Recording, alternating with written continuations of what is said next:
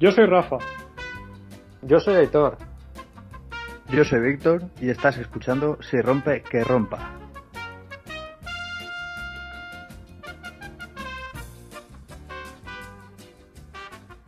Buenos días, gracias por acompañarnos en un nuevo episodio de Si rompe, que rompa. Por aquí tengo conmigo a Víctor. ¿Qué tal, Víctor? ¿Cómo estamos? Hola, buenos días. Casi durmiendo y, y porque me he hecho el café, que si no. ¿Qué tal vosotros? ¿Cómo estáis? ¿Qué tenemos por allá, Aitor? Y a un señor, a un ilustre invitado. Muy buenos días, ¿qué tal, chavales? ¿Cómo vais? Bien, esto, bien. No son, esto no son horas de grabar, esto no son horas. Sí, ya. Si te digo de cuando yo despierto. Bueno, pues no haberla metido, ¿qué quieres que te diga? no. Oye, si nos despertamos para trabajar, no podemos despertar para esto. Que es festivo aquí. Sí, Lunes festivo. el vestido 10 menos 10 de la mañana, cogí pegado en la cara aún. Pues nada, ¿qué os contáis? Pero bueno, pues nada, a ver, eh, que cuente Víctor, que ayer salió un poquillo con la, con la moto para variar. Nada, poca Ah. cosa. Me llamó un colega por la mañana y lo que pasa es que yo estaba, como soy un dormilón, estaba recién despertado y, y no me levanté. Y cuando ya me levanté, pues él, estaba por dos aguas. Y digo, va, cojo, trinco la moto y me subo para arriba corriendo. Y mal asunto, estaban las condiciones de las que le molan a Rafa. Lluvia intermitente, tormenta, viento, ráfagas, lateral, todo eso que le mola a trozos. Así que nada, llegamos, estaba todo mojado y para casa. Y poco más. Bueno, por lo menos eh, darle una vueltecilla a la moto, porque como no la sacas mucho, ¿verdad? No, va. Eh, Yo ya sabes, yo vi, vi un rayo de sol y yo, ya tengo excusa, ya puedo salir.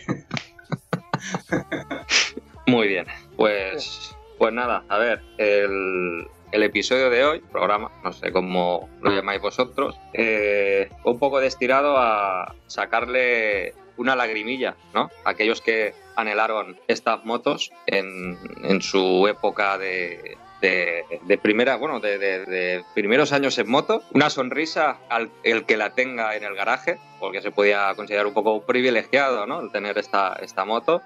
Y el que no, pues, eh, y el que no, pues, gente como, como nosotros, el seguir soñando con ellas. Porque, bueno, aunque sean motos de pequeña cilindrada, pues eh, son auténticas joyas, joyas sobre ruedas. Porque, bueno, ahora lo iréis viendo mientras la vayamos explicando. Pues que no son no son hierros con ruedas como hoy en día, como, como pueden como pueden ser una C- CBR 125, qué vergüenza llamarle eso, CBR. Yo habría que llamarlos Cazo 125, porque lo de hoy en día, macho. Y bueno, como, como habréis visto, pues bueno, vamos a hablar un poco de las de las 125 de culto, por decirlo de alguna manera, de 80, de los 80, de los 90.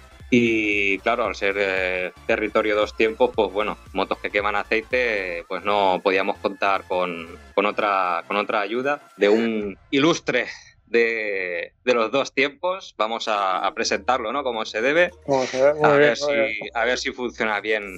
A ver si funciona bien esto. A ver. No sé si lo podréis oír.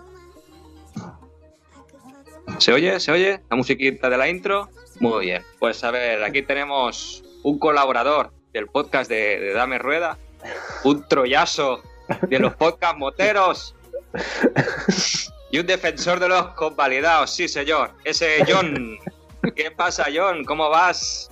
Estoy buscando a su ilustrísima, pero no la he encontrado todavía. Gracias por la bienvenida, chicos. ¿Qué tal? ¿Qué ¿Qué, tal? tal? ¿Cómo va todo? Buenos días. Bien, Ahora bien, sí. bien. Sí.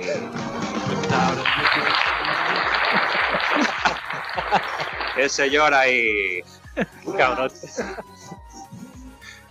Joder, me vienes con unas bolsas en los ojos así todo hinchados y me, me- me estás vacilando. Anda. Tiene unos ojillos que, que es que lo han sacado de la cama de arrastras. Pobre Aitor. Bueno, Sí, muy ya buenos os he días. dicho que vengo con, con la, con la almohada pegada aún, cabrones. Esto no son horas. Bueno, bueno, a ver, hay, que aclarar varias cosas. Las 125 de convalidados tienen el derecho a compartir carretera con esos monstruos que tenéis vosotros de más de 600 centímetros cúbicos. Eh, las CBR, el, problema que tienen es que les han puesto el, el concepto R, que de R lo que tienen como mucho es la posición, la postura, la estética, pero luego de sensaciones por las pobres pues se quedan cortas, llevan ruedas de bicicleta un motor que aunque alcanza los 130 por hora, pues eh, necesitas una recta muy muy larga, o sea, tres rectas de Jerez por lo menos. Eh, 130 cuesta abajo y con el aire a favor, ¿no? Sí, y sin piloto. Y los retrovisores plegados. Ah, Qué no. cabrones. Bueno, el tema, el tema R eh, es- podríamos achacar algo comercial, Sí, por decirlo sí. de alguna manera, porque lo como dices tú de R tiene el, el nombre A ver, y poco más. Tengo que decir las cosas que decir las cosas como son. La CBR 125R vino para sustituir a, a la, a la NSR, a la que tuve yo, a la, a la de ojos de, de zorro, la JC22. Entonces, pues eh, quieras que no, eh, se le queda un poco grande ese apelativo R, porque después de una moto que alcanzaba unos 28 caballos de potencia, pues se queda muy chiqui, muy, muy pequeñita. ¿eh? A ver, hablamos un poco de mi libro. Venga, habla de tu libro. y ya, ya ahí la he metido con calzador. A ver, tú, tú Ah. cuando, vi- cuando vienes de, de- de dos motos que podían competir tranquilamente en carreras eh, de andar por el barrio, ¿no? Que tú coges un chasis de doble viga de aluminio como es el, el Alcast, que es un, pedazo de chasis, ese lo he tenido yo y es una barbaridad. Es súper rígido. Entonces, pues con, con un motor de dos tiempos de 125 eh, centímetros cúbicos y unos 28, 29 caballos, una vez deslimitada, eh, alcanzando unas 14.000 revoluciones, pues quieras que no, es una moto que, que te alcanza unas velocidades de 160 kilómetros por hora. Además, una estética imponente ya de, de- de moto de moto gorda. Eh, a falta de una horquilla decente, porque sintiéndolo mucho, he tenido esta moto y la horquilla era un truño, era súper finita, eran 36 milímetros, creo recordar, o 37. Y joder, es que eso se hundía en las frenadas. eh, Luego, aparte, yo también peso bastante, peso 80 kilos para esa moto, entonces es para un piloto más pequeñito.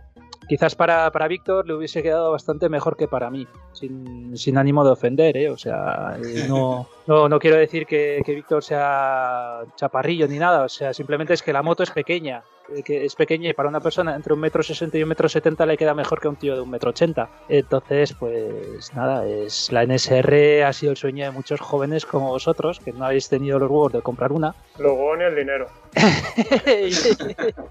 Eh, ¿Quieres que hablemos de cuánto me costó a mí y cuánto cuesta una MT? No, ya, hombre, está claro. Por, te- por- En por esa de- época nosotros, en esa época nosotros estudiábamos y teníamos una pensión mensual de 200 pesetas. Poco podías comprar con eso. Para los modernos que nos escuchen, 200 pesetas serán 1,2 Un euro euros. veinte. Un No, euro veinte. un euro veinte. La puta miseria. Pues sí. Pues eso, en vez de comprarte, bueno, pues te comprabas la revista y, y la babeabas. o, le veías al vecino rico del barrio que siempre tenía las mejores cosas y lo veías eh, todo empepinado. a tomar por saco. Ahí hay gripes, cabrón. Yo la verdad me conformaba con, con estar como en los partidos de tenis, moto para arriba, moto para abajo. Yo las miraba. Y las miraba para aquí, y las miraba para allá, pasar por el pueblo y olía el escape, el humo que dejaban y poco más. Pobrecillo.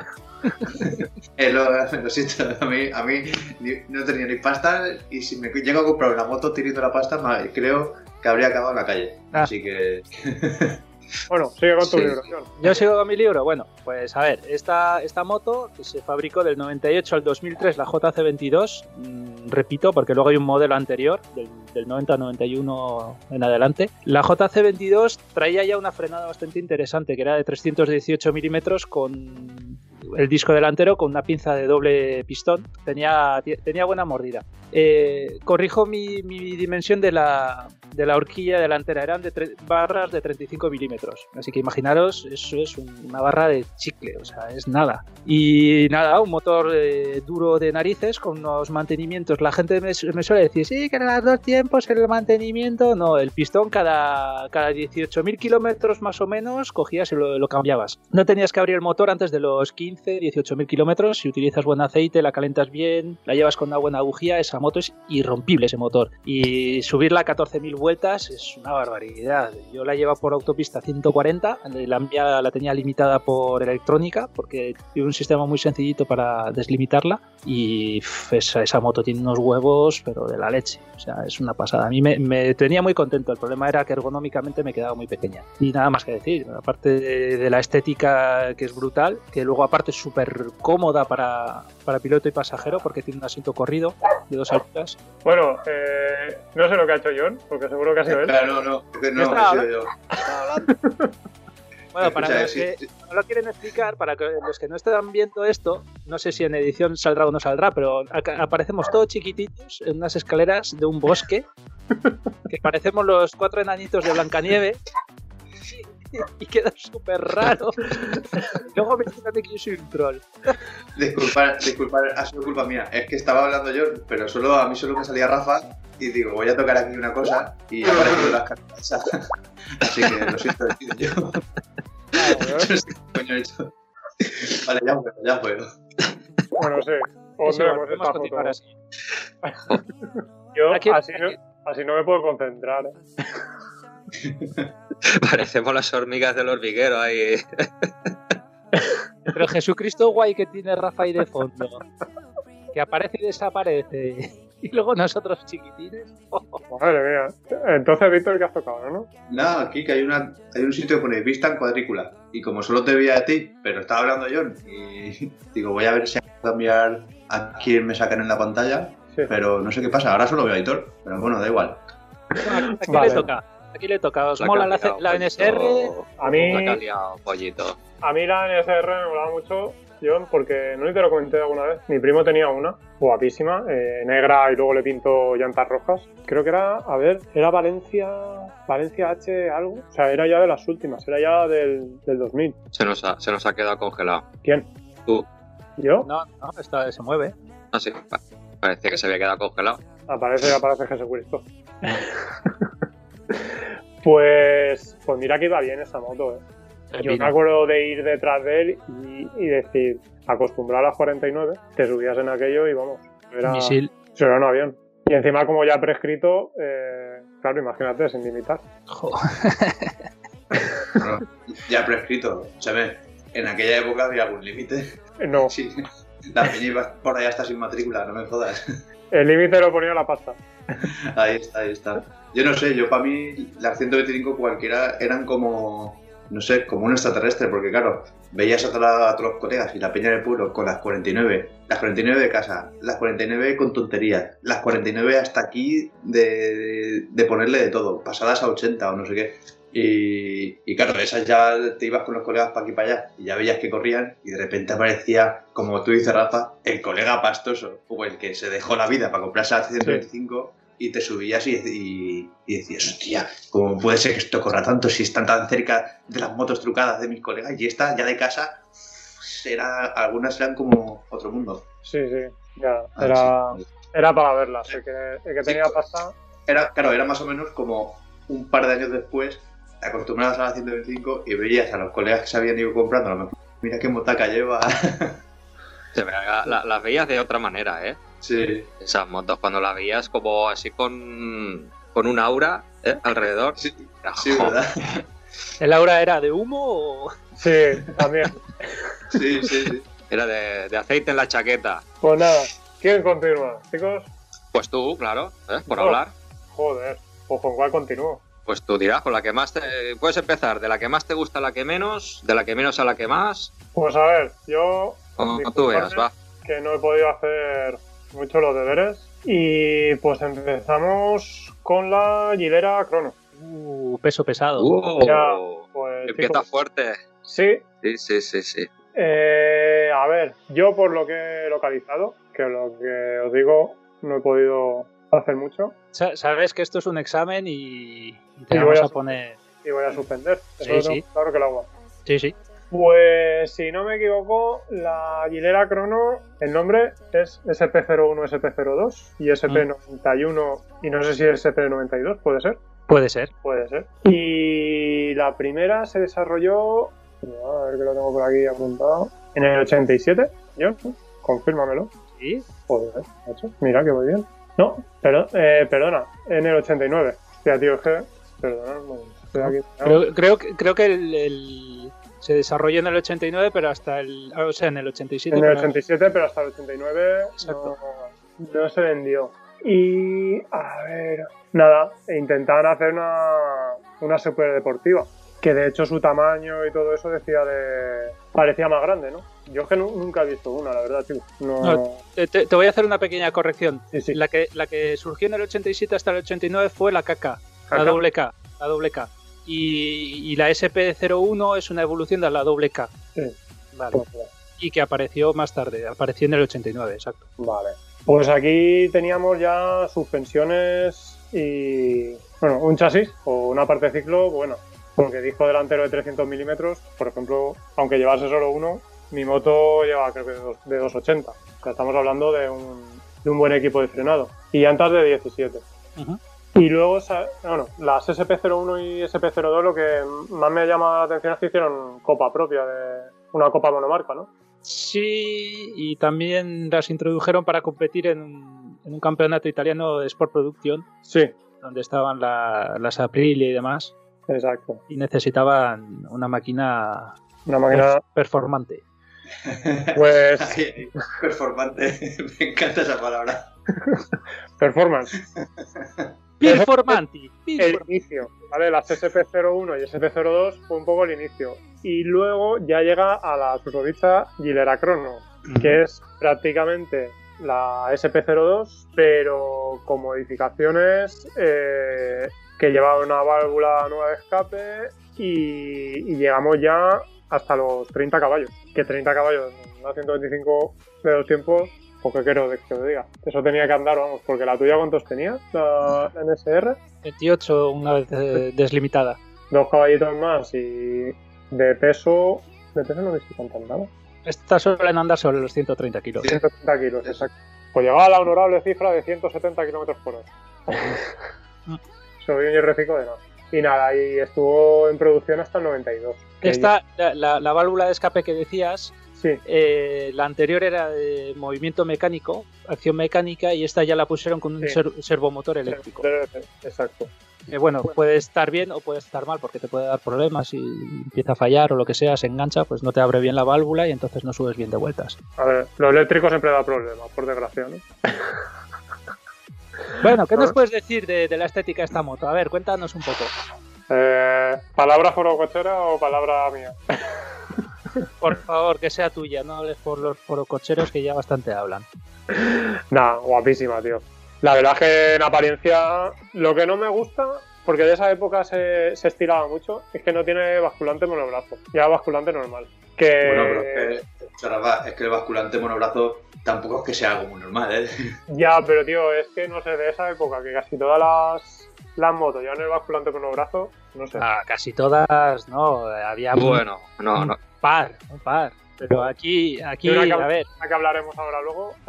la, esta, esta moto, tú, la, la crono, la ves con esa Sí. pedazo de horquilla, con esas barras anodizadas en amarillo, eh, Sí. tiene estética más de japonesa que de italiana. Sí, la verdad es que sí. Y luego el tamaño, lo que lo que estaba encontrando que, que de tamaño de carenados y todo eso pues, prácticamente parecía una moto de mayor cilindrada. O sea, Sí. aparentaba mucho más de lo, de lo que era realmente.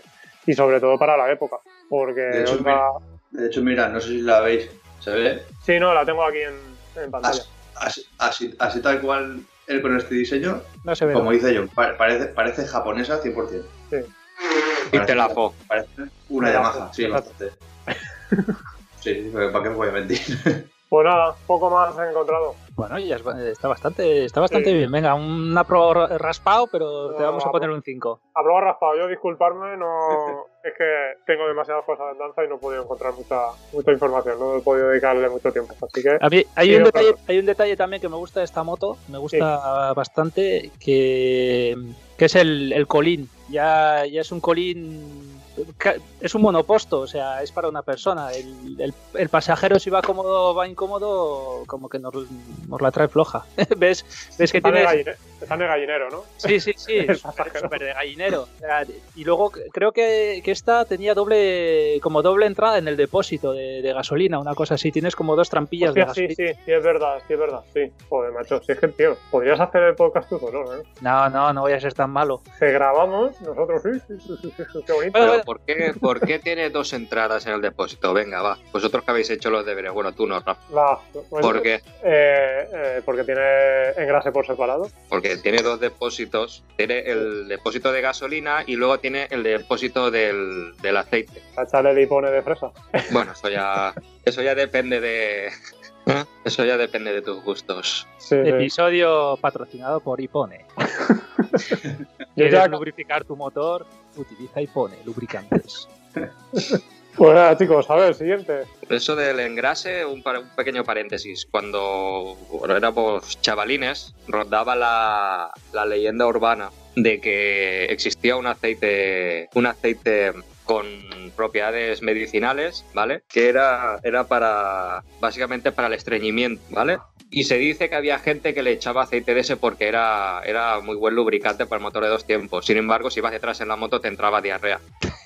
Es, es una leyenda urbana. Te lo juro. Te lo Esta juro. moto corre que te cagas.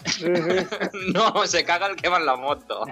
No, estoy, estoy pensando yo que lo de los dos depósitos juro. tiene otra finalidad. Uno para echar gasolina y el otro. Al queroseno. Madre que parió. Madre mía. esto te lo tenías que haber estudiado, ¿eh? Eso no lo sabía yo, chicos. Yo, disculparme. Oye, ¿has visto esta pasada que te he pegado? Te, te has cagado, ¿eh? Literalmente. Venga, dale tú, Víctor. ¿Te doy? Pues nada. A mí me tocó, me ha tocado la cajiva frecha, o frecia, o ¿cómo se pronuncia? Frecha. ¿Frecha? Frecha, que según he leído por ahí en internet significa flecha. Eh, Así que- ¿Puede ser? Puede sí, ser. señor. Vale, o Sí, sea, que eso ya, eso ya nos da una medida de con qué intenciones venía la máquina. ¿Vale? Estas, digamos que hubo básicamente, hubo básicamente las 9. Dime, ¿Aviso flecha? sí. Si le montas un arrow sería ya la hostia, ¿no? Ya, vamos. No la, no la- ese sí que correría que te cagas. Si le Y la- montas un arroz. Y la pintas de verde, ¿no? Ya, la hostia. Flecha verde. Venga, va, perdón. Pues nada, esta, según he, leído, es un poco la que empezó, la que la primera moto de estas de 125 que puso los puntos sobre las IES, ¿no? Que fue buscando un poco más el dar un poco de deportividad extra a esas motillos de, de 125. No sé hasta qué punto, porque como no soy un experto en eso, pero bueno, viendo que se empezó a producir en el, en el 87, podría ser. ¿Vale? De estas tuvimos la C9, la, la C, C10 y C12, ¿puede ser? Creo que C, C9 y C10. C9, C10 y luego la C12 y que digamos que fueron eh, varios escalones de, de mejora, ¿vale? La primera, que es la C9, si la veis, es muy parecida a la, a la, a la Ducati Paso. Y a ver, vamos con ello. Esta en su día, como decía, fue de las más completas y digamos que fue el- el- la estrella del momento, tanto por diseño, prestaciones y todo lo que traía y tal. Como todas estas, era un motor de los tiempos, 27 caballos, los entregaba a 10.000 revoluciones. El motor era un rediseño del modelo anterior del que, del que, derivaba, del que derivaba esta moto, que ahora lo tenía, creía que lo había apuntado y no lo ha apuntado, ¿vale? Pero bueno, este motor traía un cilindro y un pistón redise- rediseñados para dar una más potencia y una mejor potencia. Tenía una mejor entrega. Tenía, le pusieron por primera vez una válvula de escape. Lo que no he llegado a encontrar para concretarlo es si se montaba por primera vez en esta moto o se montaba por primera vez una válvula de escape en motor de 125 de esta, de esta familia. No lo sé. Es era por, por válvulas, por una caja Sí. de. Caja de válvula doble de, de control, Con, de con control caja- mecánico. Exacto, sí, es eh, la, la válvula de escape con, con admisión por válvulas. Eh, creo que era la Mm. primera vez que se montaba eh, las dos cosas en conjunto. Pues, pues eso es. Y esto Cajiba lo llamaba eh, CTS, la válvula, la válvula CTS del escape, y actuaba entre 7.000 y 9.000 revoluciones pues, para mejorar la, la entrega de potencia. Y luego tenía también una pequeña cámara de resonancia que se combinaba con la válvula de escape, que ellos llamaban CPC, que era eh, Cajiva, no sé qué, Camber. A ver si te encuentro. Eh, mira, la válvula de escape era Cajiva Torque System, que era precisamente para esto que hablaba de, de dar una, entrega- una, una mejor entrega de potencia en según qué rango de revoluciones. Y luego teníamos este otro, que era el, el CPC, que era el Cajiva Power Camber, que era una pequeña cámara de resonancia, si no recuerdo mal, a ver, creo que la apunto por aquí, de unos 35 centímetros cúbicos de, de volumen, que lo que hacía era combinarse con el trabajo de esta válvula de escape y se ve que era la bomba, vamos, que mejoraba mucho el tacto del motor. También traía, que es un detalle que cuando lo, lo, lo vi me gustó mucho, traía, sobre ser un motor monocilíndrico de 125, traía escape doble, en el integrado en el colín, ahí, vamos, las fotos que ves de- del colín de esta moto son muy de carreras. Me, gustó mucho ese detalle. Y el motor es con refrigeración líquida, con la mejora en prestaciones que, que ello conlleva. Vale, así que nada, estábamos hablando de un motor, de una moto que sale en el 87 con 27 caballos, con todo esto. Oye, es un aparato importante eh, para la época. Luego tenemos eh, chasis de acero, ¿vale? Que da de perfil rectangular y va montado con unas, con unas horquillas eh, Marzocchi sin ajustes de 35 milímetros. Así que está en suspensiones es la rival de la NSR de John. ¿Vale? Eh, de frenos teníamos un sistema Brembo, delante con un disco de 260 milímetros eh, y detrás un disco de 240. Y lo que una de las características de esta moto, si la ves, es el guardabarros que traía esta primera generación, la C9. Lleva un guardabarros que se que yo cuando lo he visto me ha recordado a cómo se llamaba el eh, que cubre casi media rueda, es como media luna. ¿Cómo le llamaban? Tenía un colega que le llamaba, ¿cómo se llama? Power Flow, eso ¿O cómo, cómo se llamaba eso? ¿Puede ser? que se llamara así el, el- no me acuerdo, o Airflow, o feo. Eh, Sí, un guardabarros enorme, digo, que, que le cu- cubría hasta la pinza de freno. Eran los, los TCP. No me acuerdo, el caso es que una- un amigo lo llevaba y, y me, me recordó este guardabarros cuando lo vi, que cubría casi, casi la rueda completa. La verdad es que es increíble, re- recuerda a una moto de, de dibujos japoneses de los 90, ¿no? Para, para- rollo Akira o alguna serie de estas de superfuturistas. Vestida de rojo, seguro. Sí. Y El luego, a color ver, para... de- el color de la competición, chaval. Ay, ay, ay. Luego, a ver, teníamos. La moto venía sobre con el motor montado en- con una caja de 6 marchas, ¿vale? Que estaba muy bien. Esto en la primera serie, en la C9, porque luego en la C12, ya pas- C12R ya pasó a tener 7 marchas. Entonces ya esto era velocidad hiperespacial, me imagino. Y en la época, estamos, recordemos que estamos hablando sobre los 80, estaba el, el precio de venta estaba sobre unos 3.000 pavitos, que oye, yo lo pienso ahora y 3.000 pavitos, una moto viendo todo lo que lleva como esta, no está nada mal. Pues yo recuerdo cuando tenía 16 años, las 49 valían sobre eso, 2.000 y pico, 3.000 pavos, si no recuerdo mal, o sea que eh, no me hable más, tome mi dinero, quiero esa moto. y se vendía en tres colores, en rojo, blanco y azul. Y algo que he encontrado, que la verdad es que no me extraña después de, de, ver, la, de ver el diseño, es diseñada por Tamburini, por Massimo Tamburini. O sea que tenemos una moto importante y de diseñador de renombre. Hombre, y luego, el para Michelangelo de, terminar, la- de las motos. el, el Michelangelo de las motos. luego, para terminar, diré que, si os fijáis, la primera versión, la C9, eh, si ves el diseño, es, es una moto más normal, ¿vale? Tiene, es una moto con mucho carenado que cubre mucho, muy típico de los 80, ¿vale? Pero tiene retrovisores intermitentes separados, ¿vale? Luego, en la generación siguiente, la C10, eh, ya se integraron eh, los retrovisores y los intermitentes en una sola pieza, que yo personalmente, yo lo vi y no me ha gustado mucho, porque parece todo un caso de plástico, pero bueno, son cosas de, de las épocas, ¿no? De las modas de, entonces. Y luego ya en la última versión se mantiene esta configuración de, de carenado con intermitentes y, y intermiten- intermitente y retrovisores todo integrado y el guardabarros se recorta y se, pone, se puso un guardabarros más normal donde ya se deja ver más rueda, más llanta y se deja ver la- las pinzas de freno que si eres un quemado como todos nosotros y te gusta tener un poco de la mecánica a la vista, pues oye, yo no he hecho, me gusta que se vean las pinzas de freno. Y ahora no encuentro la foto, que no sé qué he hecho en ella, pero me parece, me suena que vi que el único modelo de los tres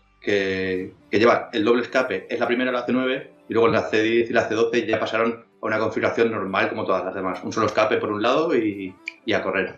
Y nada, básicamente esto es en conjunto, en líneas generales, lo que la porque la verdad, lo que digo, para ser del año 87, eh, es una moto seria.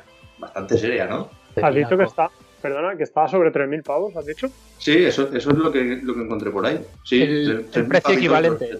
Sí, Precio equivalente al día de hoy, pero en, me imagino en que... precio en pesetas de entonces, eh, disculpa John, Ah, el precio en pesetas que me pone por aquí son 547.000 de la época. no, para la época Una pasta, ¿eh? Entonces era pasta, ¿eh? Ahí Es hay- medio millón. Claro, pero ta- también tenemos que tener en Añadir, cuenta añadir como pone aquí, que en el momento en que sale esta moto, con toda esa potencia y toda la parafernalia esta que lleva, eh, fue una moto referencia. Sí, sí. Lo que pasa es que ya, ya sabemos cómo fue esta época. A, a ver, a, ver, a ver quién puede más. A los meses ya tenía una rival. Un apunte para, para los que han nacido después del 2000. eh, medio millón de pesetas, con un millón de Sí, pesetas exacto. en muchas ciudades te podías comprar un piso entero, con un millón. Y los premios del gordo de Navidad y así eran de 10 millones. o sea que, para que la gente se haga una idea de que era una moto cara. Sí, sí. También una un pequeño apunte, había, había también una edición de la Fresia que se llamaba la C12R, que tenía como un poco más de potencia y una, y una decoración un tanto, un tanto llamativa, La en blanco y Explorer. rojo. Es que no, no lo recuerdo. Sí, no lo la- recuerdo. Era Sí. completamente blanca con rasgos azules y blancos, puede ser. Yo, Sí, yo la ver. que conozco es la Lucky Explorer. Claro, es que, a ver, la C12R es lo que está diciendo. Hay varias versiones y hay varios, hay varios diseños que básicamente son el mismo, cambiando el color, el rojo por el azul, que es el que tú dirás, Aitor. Y luego hay una que me suena verla en fotos, que supongo que será alguna versión un poco más especial o en planes por producción, que es la que dice John, que está pintada en, en. Pero bueno, esto no sé hasta qué punto, aparte del diseño, aporta algo más. No sé, creo, creo que la sí, C12R sí que tiene un poco más de, de potencia, pero bueno, tampoco me haga mucho caso porque es de, de memoria lo que estoy diciendo ahora. Creo que la C12R entregaba ya 31 caballos para la caja de 7 velocidades. Creo que sí. Verdad, 7 velocidades. Ahí anda. Bueno, Aitor, Aitor, no te escapes. Que esa moto, como bien ha dicho Víctor, es una Tamburini. ¿Tenéis alguna en el Club Tamburini España? De, de Fresia, pues eh, no sabría decirte si del Club Tamburini, pero bueno, conocidos sí que tengo, bueno, conocidos. eh, un amigo de un miembro del, del club sí que tiene una, una Fresia actualmente, pero no lo ha podido ver en, en directo. Eso es un unicornio, chaval. Sí, hostia, la verdad que están, están cotizadas, ¿eh? Las motos. Estas motos que estamos diciendo, baratas no son, ¿eh? Todas las que estamos o íbamos a, a decir. Así que, bueno, voy a pasar a la mía, ¿qué os parece? Venga. Muy bien. A ver, a ver, pues vamos a seguir con. Vamos a seguir con Italia, el país de la, de la bota. vamos a seguir con la Gilera, la SP01, ¿de acuerdo? Y eh, también tocaré un poquito la, SP, la SP02, ¿vale? Pues prácticamente es la misma y, y lo merece. Gilera, pues bueno, la, la SP01, ¿de acuerdo? Fue, fue una, una moto diseñada eh, destinada a carreras cliente, ¿de acuerdo? Fue, fue una moto que corrió en el campeonato Sport Production, Sport Production italiano y era, era una moto mucho más radical y efectiva que la, la anterior, la MXR. No sé si esa la, la recordaréis o la habéis visto, aunque sean fotos, ¿puede ser? ¿La habéis visto? La MXR, Sí. veo, veo grillos por ahí. sí, sí, sí. La estoy viendo ahora. Yo la, MXR no. sí. Esos que no. Bueno, esta moto, la, la SP01, lo único que compartía con, la, con las predecesoras era un chasis de, de doble viga, ¿vale? bastante, bastante novedoso o evolucionado para, para los años que estamos hablando.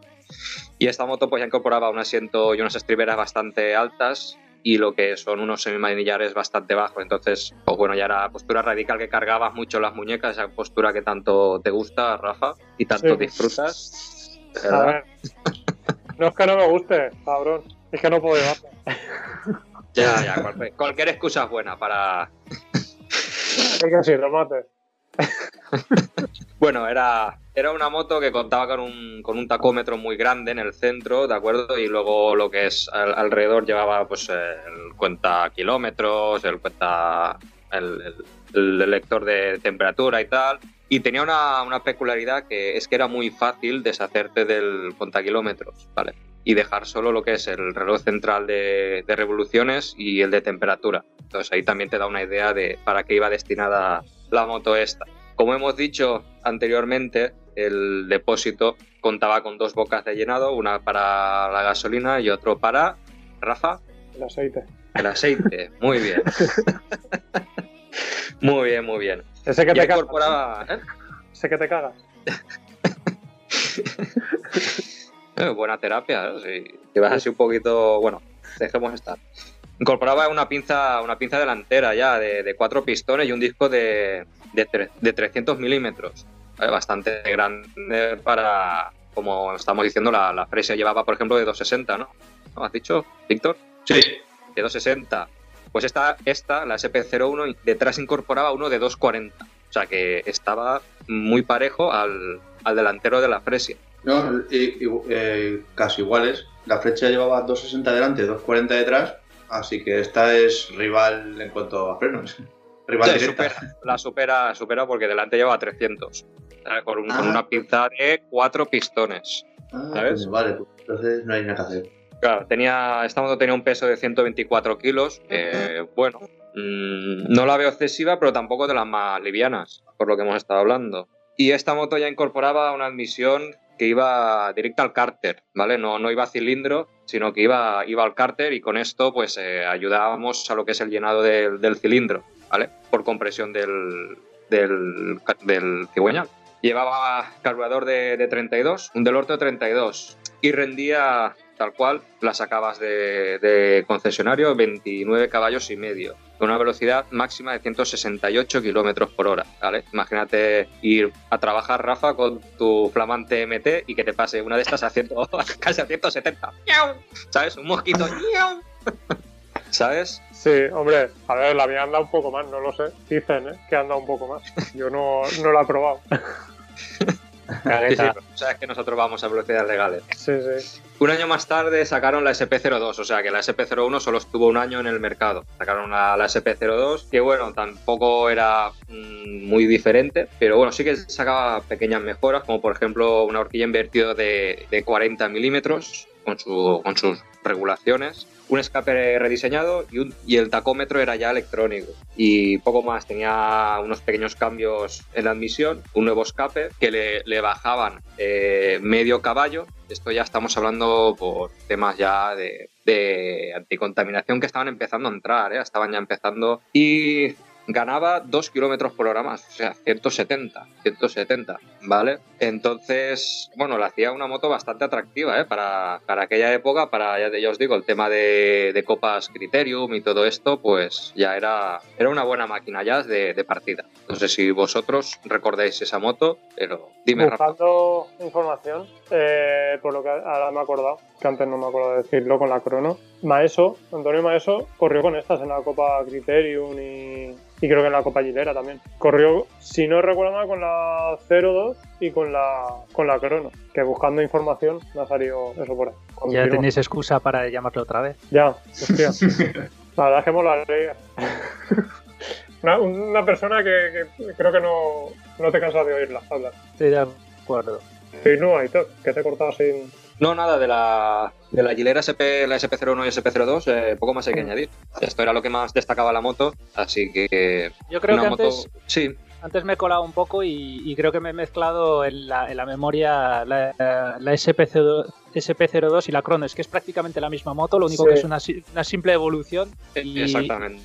y creo que, que tiene la, la Crono tiene todo de la SP02, SP02 eh, salvo que le han cambiado igual un poco el colín y alguna tontería más. Mm. Eh, pero luego la moto es prácticamente la misma, o sea que cuando te comprabas una y la otra, pues eh, yo creo que podías utilizar piezas de, de ambas para, para hacerte un buen Frankenstein.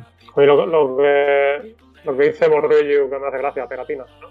Sí, sí, es más o En menos. cambio, eso. pegatinas. Pues sí. Bueno, seguimos con John. Muy bien, seguimos con John. A ver, ¿qué nos traes ahora? Bueno, pues seguimos con Gilera. Como estamos por los años 80-90, pues vamos a por la. Esta, como la diga mal, me, me mata Frankie. La Gilera CX. Que, que esto es, para mí, es un unicornio blanco. Uf, es porno duro, porno duro, señores. Eh, que viene a sustituir, pues, digamos, a la MXR, que no la conoce nadie, nadie la ha nombrado. Y, nada, pues esto es una, moto que podría parecer una película como Tron y así, y pasaría totalmente desapercibida. Es una moto que depende de qué lado la estés viendo, parece que está flotando sobre las ruedas. No tiene guardabarros delantero, el carenado viene a cubrir la rueda delantera para hacer un oficio de, de guardabarros. Las llantas unas llantas de aluminio de aleación se denomina lenticulares. Los que no se hagan una idea, sería como verlas de un Audi, un Audi 80 o así, o una especie de 205 GTI, pues son llantas eh, que tienen justo unos agujeritos en, sus extremos eh, exteriores y están firmadas por, la marca Grimeca. Eh, el motor es el, mismo que tenía la Freccia, con, con, sus evoluciones con 6 y 7 velocidades eh, si no me equivoco, estoy hablando todo de memoria, ¿eh? ¿eh? sí, creo que era, esta era caja de 6 velocidades, no, esta ya era la de 6 velocidades. Y bueno, suspensiones Paioli, hablando de las suspensiones, como bien he dicho, pues si se le ve del lado derecho de la moto parece que va flotando, miramos para el lado izquierdo y vemos un monobrazo delantero firmado por Paioli y un monobasculante trasero que es una obra de ingeniería total, o sea, creo que fue hecha eh, en conjunto con con, una empresa aeronáutica italiana. Eh, no, con, Honda, creo que fue con Honda, y que también hicieron un, un modelo de moto con, con, monobrazo, con monobasculante. Y, y bueno, pues eh, es, es, una maravilla verla, verla en movimiento. Esta moto tiene un, un porte impresionante. Un monoposto también, tiene un colín, colín trasero para un solo piloto, bueno, para, para un solo ocupante, el, pasajero, bueno, como que nos da un poco igual. Eh, carenados, carenados envolventes totalmente, no se ve para nada la mecánica, eh, solo se ve justo la salida de escape por el lado derecho. Y, bueno, de colores eh, principalmente era el rojo, donde viene firmado el nombre de CX, el apellido CX, y eh, había algunas que eran en verde, otras en azul, eh, creo que no hay más y negro creo también. Eh, luego ya pasamos a lo que es el, tacómetro y todo esto, que, es una pasada. Ves ahí en medio Gilera CX, las revoluciones en rojo con un fondo verde. Cuando ves que te marca que sube hasta los 200 kilómetros por hora, ya se te pone ahí la sonrisilla maliciosa. Se te pone dura. ¡Jo! y bueno, pues como ya hemos hablado de la mecánica antes, no, no quiero introducir demasiado más. Eh, prestaciones y demás pues era, eran similares a las, a las hileras precedentes. Añadiré que el nombre de CX es por su coeficiente de penetración en el aire, por eso, porque Gilera esta moto la metió en un túnel de viento para, para hacer su diseño y y es que hacía que esta moto sobrepasase los 169 kilómetros por hora. luego es una moto que pesa bastante, entonces pues no, no, no le viene mal el tener esa pequeña ayuda aerodinámica. Y no sé, hablar de frenos y tal, pues eh, de frenada van parejas al resto, 300 delante, 240, 240 detrás, eh, pistones, pinza de cuatro pistones delantera y nada más. sí, el, monobrazo trasero, como bien he dicho, era en conjunto con, con Honda para el diseño de la VFR 750. A mí me recuerdan las, las llantas estas a los típicos coches americanos de los 80-90. Bueno, eh, yo, no sé si la, gente... Perdón, no sé si la gente eh, sabrá de qué moto estamos hablando exactamente, eh, porque es que el diseño mm, no tiene nada, o sea, nada que ver a lo que se ha estado hablando hasta ahora, mm. ni lo que se ha hecho posteriormente, ¿verdad, John? O sea, nada, o sea, no tiene nada que ver. ¿Y cuántas unidades se hicieron de esta moto, John? Uf, no, sé decirte, creo que unas mil, ¿no? Eh, muy poquitas. exacto, mil. Yo estaba leyendo aquí que fue un fracaso total. No, fracaso. Sí, bueno, a ver. Es, fue, fue incomprendida la moto, no un fracaso es que es una moto de exposición. Esto es una, moto, un concept, eh, una concept bike que dijeron los de Gilera, se sacaron la chorra encima de la mesa y dijeron que, que, no podemos. Pues sí, venga, como un buen italiano, pues hago las cosas a mi manera.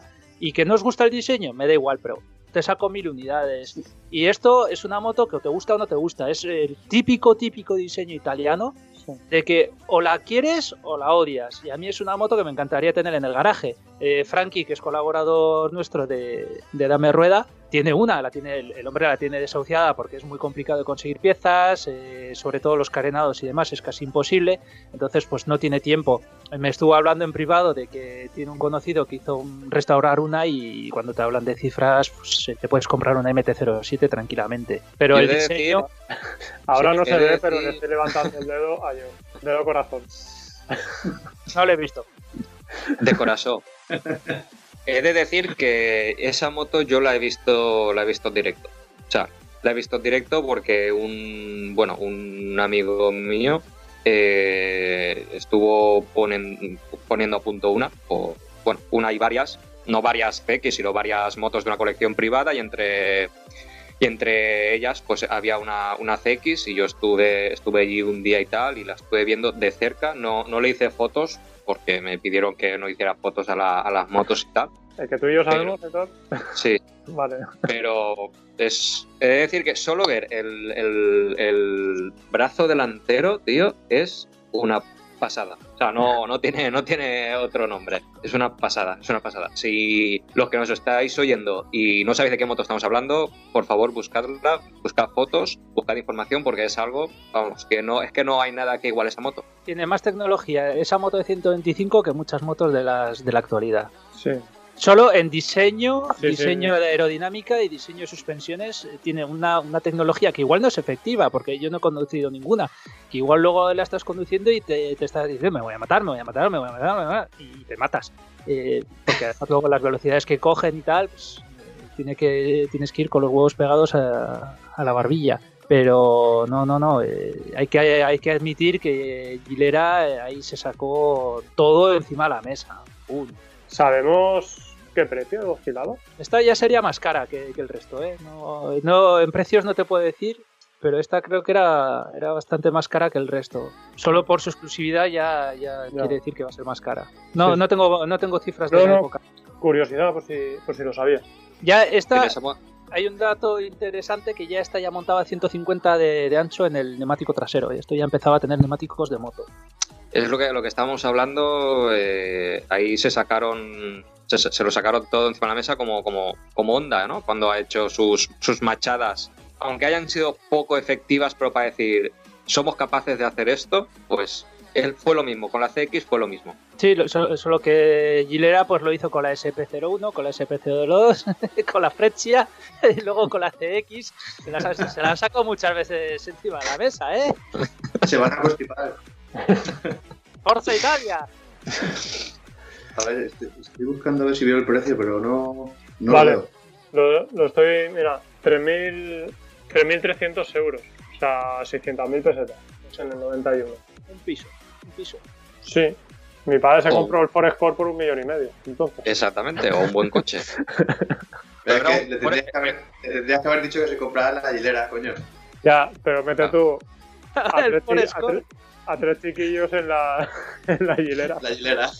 Bueno, un pero que era un Forescore de los modernos. Sí, sí, de los modernos, modernicos. el Forescore de los modernos, no era ya. pero no era el turbo. mi padre turbo un Forescore. Sí, mi, mi, padre había un turbo 1. ¿A quién le toca? ¿Que nos, ¿De qué nos desviamos? Sí, pues creo que yo, ¿no? Sí. sí. Pues vamos con con mi marca, ¿vale? Que me ha tocado. qué, casualidad. Qué casualidad, casualidad de la vida. Qué, casualidad. Pues la Yamaha TZR 125, ¿vale? Que nada, eh, esta moto vino a sustituir, aunque en España no, eh, vino a sustituir a la RD 125. Corregirme si me equivoco, ¿eh? Sobre todo eso. John, yo no hace así con la cara, sí, sí, vale. Vino a sustituir a la, a la RD 125 que creo que no llegó aquí a España o llegaron muy poquitas. Yo tuve una. ¿Una RD? Una RD LC 125. Preciosa esa moto. No, a oscuras. a ver, hay muchos amantes de ese modelo y lo respeto, pero yo la tuve y no, no, no. no. hasta ahora. No, no cuentan más, ¿no? No. Pues nada, eh, empezó a comercializarse en el 87 y, tuvo varias evoluciones que tienen muchos números y siglas y tal. Y eh, hay que decir que esta se fabricaba en España, ¿no? La primera TZR por lo que he encontrado yo, eh, se fabrica en España. A ver, vamos a... La, la mejor garantía, Made in Sí, sí. Spain. Por... eh, vale, fue producido por Yamaha Motor España, que anteriormente se llamaba Sensa, Sociedad Española de Motocicletas, que es como SEAT, pero... pero de motos. Grupo que se creó tras que absorbieran a Sanglas por parte de Yamaha. ¿Vale? Pues Sanglas, luego la absorbió Yamaha y un conglomerado de, de bancos.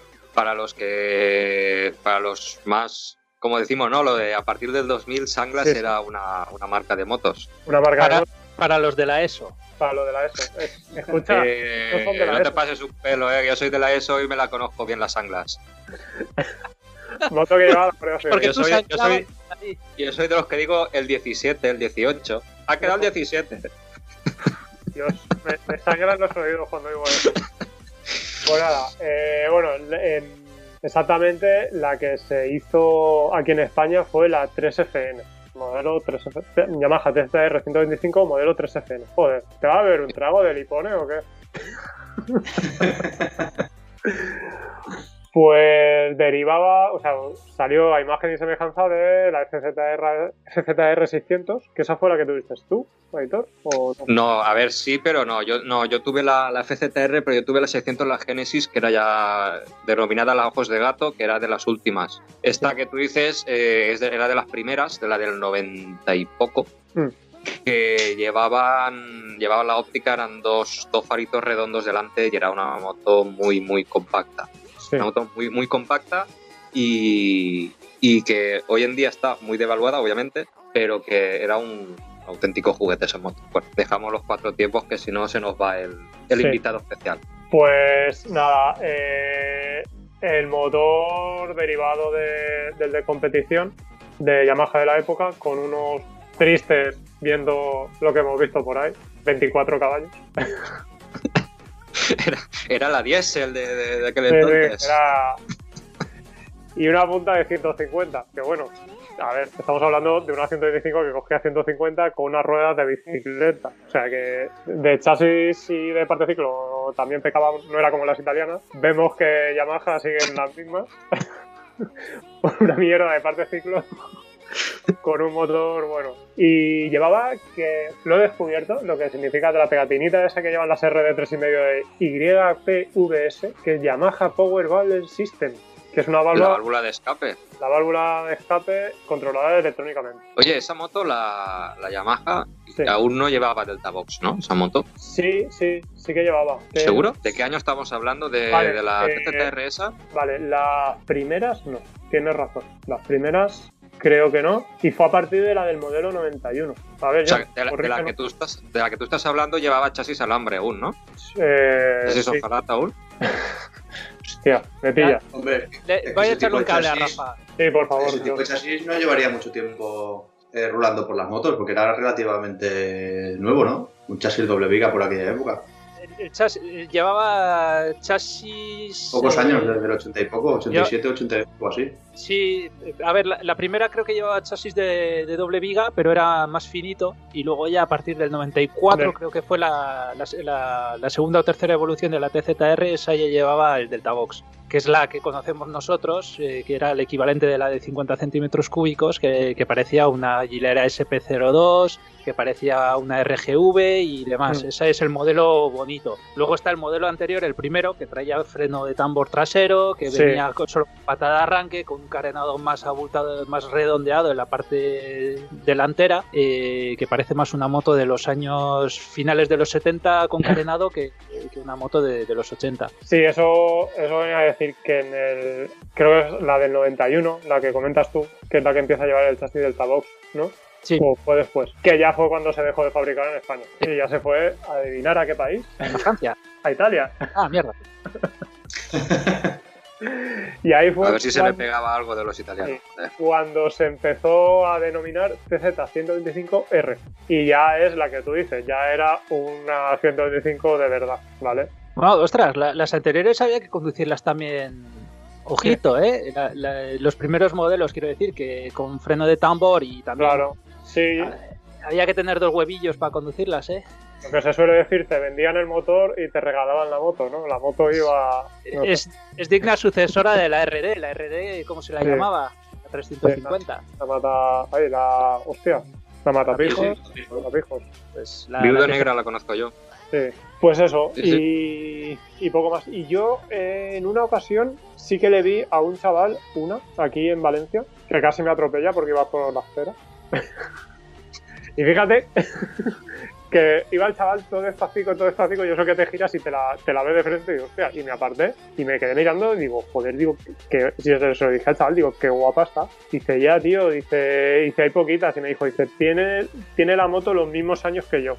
Y entonces eh, estamos hablando de que a lo mejor tenía 22 años o por ahí la moto. O hace, no sé, Hostia, y el chaval tenía 22 años y tenía esa 22 moto. años. Sí, sí, sí. Menudo pastoso, ¿no?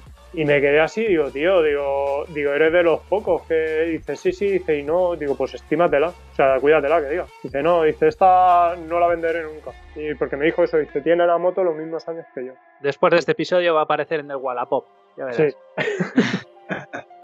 No, y era, era muy chula, colores oficiales de Yamaha, blanca y roja. Y, y por lo que dice aquí, a partir del 91 fue complicado que, que vinieran aquí a España. ¿Eso es verdad?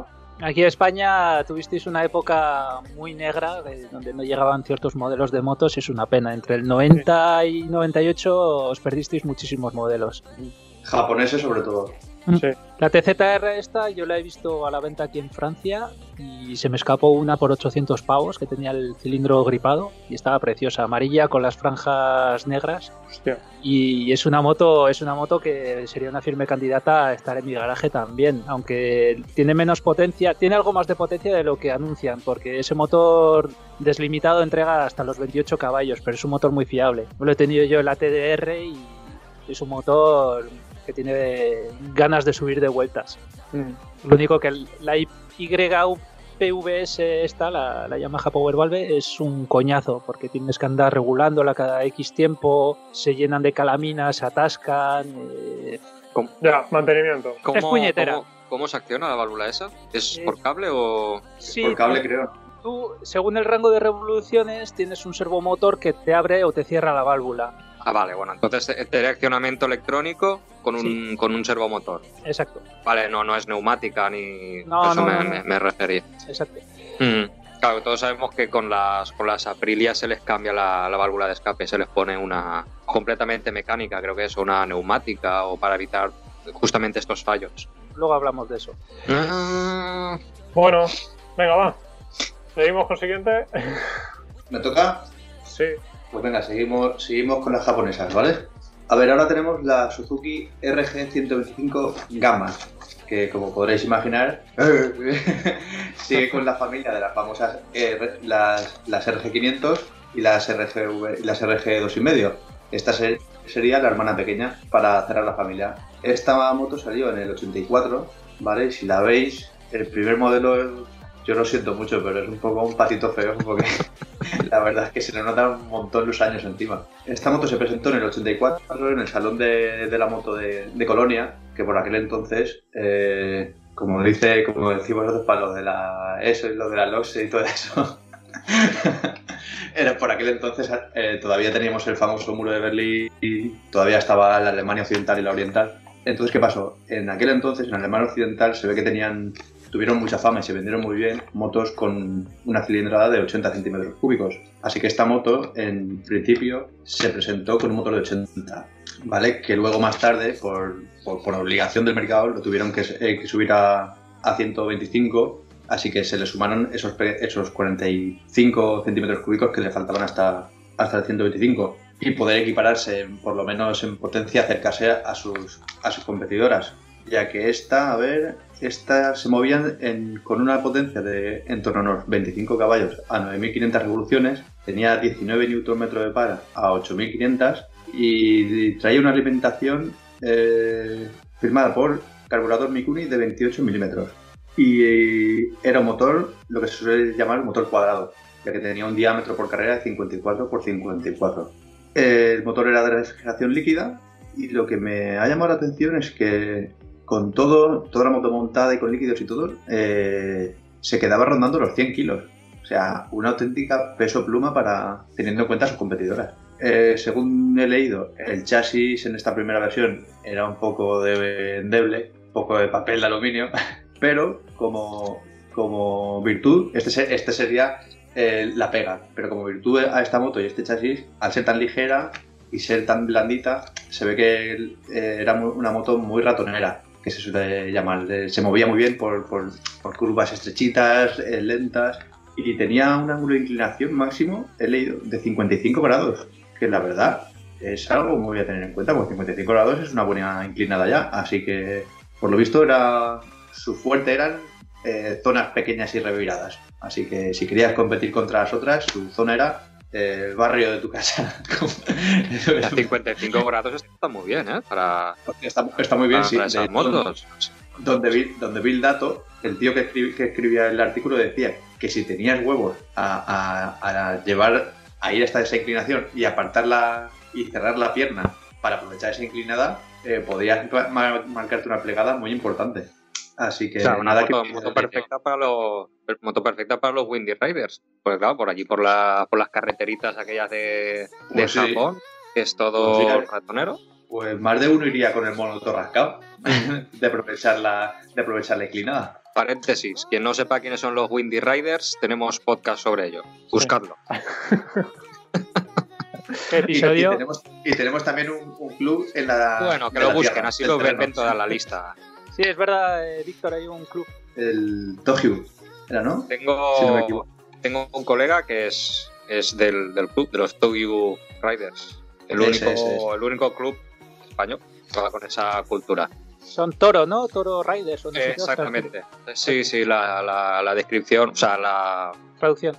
la traducción, perdón, sería, eh, sí, los toros, creo que son los toros españoles. O, bueno, algo así, los toros o algo así.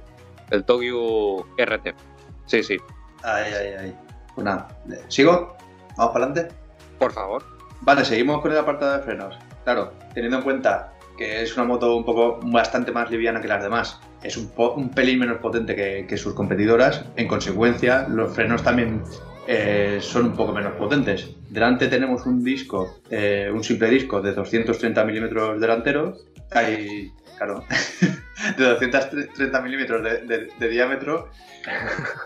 a ver si, si tengo por aquí la foto para deciros las pinzas llevaba un, platito, un platito de estos de taza de café ahí delante puesta. Sí, además los de esta época no tenían ni agujeros ni nada para refrigerar, eran discos enteros. Nada, esta llevaba delante los discos que sus competidoras llevaban detrás. Ah, y pues, las, pinzas, por lo que veo aquí en las fotos, era una, pinza simple de, doble pistón y o sea, de, un solo, de un solo pistón. ¿Las que llevaban detrás las italianas? Sí, básicamente esta moto llevaba delante lo que todas llevaban detrás. Y esta detrás llevaba un, un pequeño tambor de 130 milímetros, o sea, vamos, me imagino que con eso tendría de sobra, porque siendo tan ligera y corriendo menos, vale, en sus prevenciones teníamos delante eh, una horquilla convencional en, la primera serie y detrás un, mono amortiguador, unas suspensiones bastante, bastante sencillitas, podríamos decir. En cuanto al cambio, eh, disponía de cambio de 6 marchas para una velocidad punta, he leído de 111 kilómetros hora me parece muy poquillo, pero bueno, tampoco, tampoco parece que buscaran mucha más velocidad. Para la época está bien. Está bastante bien. Y lo que digo, parece que iban buscando más eh, cierta agilidad respecto a las demás. Eh, he leído también que decían que a plena carga o, en, o yendo en viaje, me imagino en viaje se referirían a ya carretera un poco más abierta o autovía, que era un poco incómoda, porque claro, menos potencia, eh, una moto que te entrega menos, al final tienes que ir más a, puño abierto y se ve que eh, en, rangos de revoluciones muy altos, al no llevar el, motor equilibrado, eh, tenía, sufría de vibraciones y esto la hacía un poco incómoda. Pero bueno, ya sabemos esto cómo va, sarna con gusto no pica, ¿sabes? y esto se mantuvo, ¿vale? Este modelo básicamente se mantuvo hasta, hasta el 90 o principios de los 90, ya que en el, en el 90 y en el 91 sufre, empieza a sufrir una serie de modificaciones y la van mejorando un poco para no quedarse retrasada respecto a las demás hasta el, el año 96. En el año 96 ya le meten, ya le metieron una buena a ver, espera, me, estoy haciendo el lío. No, en el, hasta el 91 se mantiene más o menos igual y en el 92 ya, ya le aplican un buen lavado de cara y sobre todo tapas, que si la, la buscáis, a partir del 92 es cuando ya se ve una 125 más, más normal y más parecida a las demás que estamos ahora hablando, a la Crono, a las Aprilia y todas estas. De hecho, la ves y es como una RG 2,5, pero con motor de 125, es básicamente así. Es como comparar a Dios con un gitano. ¿eh? Pues sí, sí, básicamente es algo así. ¿Y Porque la- Dime, dime. Que la gama parece una bicicleta y Sí, la sí, La, la primera es que, es que además lo ves todo, ves el chasis, ves el basculante y lo ves todo y dices, "Uf, esto os habéis quedado un poquito, un poquito cortos, me habéis vendido una bici con motor de esas que se venden ahora, ¿sabes? Para ir por la ciudad. De todas maneras, Sí, yo esa moto sí. la veo más como un, un uso para el día a día, ¿no? Algo más cómodo, no buscando la deportividad que buscaban los, los- los italianos. ¿La, la RG del 92? No, la anterior, la que Ah. estamos hablando del, la del Claro, es que 80 y... El, el primer modelo La- de la R- de la RG125 es lo que estaba hablando, sale en el 84. Claro, de- del 84 a cuando le pegan una buena lavada de cara, que es en el 92. Sí, sí, sí. Pero por ejemplo, comparas... toda la competición Sí, que había entre media. Sí, sí, pero comparas la, la RG esta con una Fresia, por ejemplo, y se nota que la Fresia estaba un poco más destinada a, a- más deportividad. Está, la- claro, la veo más, pues como tú dices, en, en la Alemania de aquella época, con una economía por los suelos y, y el Trabant por las carreteras, pues era lo que había baratito para, para poderse mover. Sí, pero. John pero se vamos a ver, ríe. ¿Qué te ríes? ¡El Travi! ¿Lo has visto? ¿Has visto, has visto un, tra- un, un Trabant? Joder, lo, lo vi descargarlo del camión en- encima de un palé. Y en marcha, ¿lo has oído en marcha ese coche? Me encanta. Yo estuve, estuve en Berlín y bueno, en Berlín es una de las, per- perdón, paréntesis, eh, abuelo cebolleta.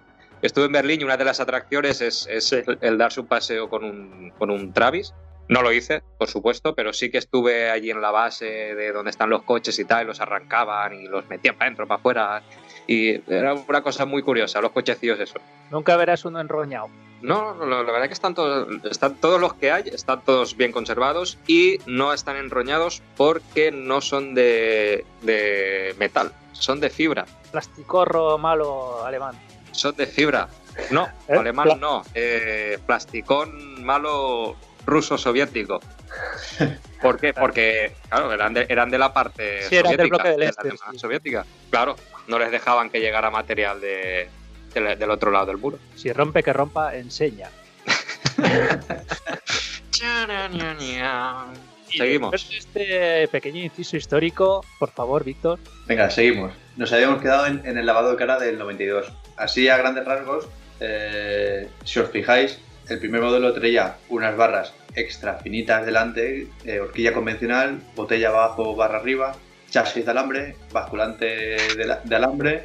Y si os fijáis en la del 92, pegas el salto y ya se ve un lavado de cara muy serio porque ya ves que viene, a partir del 92 viene con horquilla invertida, lleva un, fre- un- un freno delante un poco mejor, más grande eh, para poder competir con, con las, con, las, con las rivales. El chasis ya se le ve un doble viga que asoma, se le ve con unas dimensiones importantes ya para poder darle un poco más de caña. Y lo que más me ha gustado es que el basculante lo remodelaron y esta ya lleva basculante tipo banana. Así que esta ya la ves y dices, vale, esto ya es un aparato. Ya no, ya no estoy sobre la bicicleta de la primera serie. Esta, esta ya, ya, ya es que la verdad es que la estoy viendo y le estoy haciendo ojitos. Así que esta ya tiene esta ya solo ya, ya solo de verla ya se pone que las prestaciones han mejorado. Vale, esto se mantiene así eh, del 92 hasta el 90 y- finales del 95 o principios del 96, donde la marca ya le, le mete una buena revisada ya, ya seria de verdad al motor, al chasis y las suspensiones. Se revisan y se mejoran para un mayor rendimiento en general, un mayor rendimiento absoluto de- del conjunto. Se le aplica eh, un eje de equilibrado para, para evitar las vibraciones tan molestas que tenían en la anterior serie y se le pone un arranque eléctrico. Después de todo esto, dinámicamente no, eh, no, no recuerdo a qué velocidades o qué prestaciones tendría, pero para que nos hagamos una idea, pasamos de 25 caballos a 9.500 revoluciones a que el motor entre 33 caballos a 11.500. O sea, tenemos casi 10 caballos más, casi 10 caballos, con un rango de revoluciones ampliado 2.000 revoluciones, que en un motor de estos, pues oye, eso está bastante bien. Así que podríamos decir que, que esta moto, viendo todo esto, empieza siendo poco más que un proyecto en un papel, un prototipo, y acaba siendo una- un aparato importante de competición. No sé si igual es un poco exagerada la palabra, pero no sé, me ha, me ha gustado mucho esta moto. De una, una evolución muy guapa, desde el, primer, desde el primer modelo hasta el modelo final. Hombre, a quien ¿Y no le gusta, ¿no? Ostras, te toca, John. Yo, yo quería añadir sobre la, la RG Gama esta que has comentado, la última, yo la he conducido, un compañero mío me la quería vender y es una pasada lo bien que anda.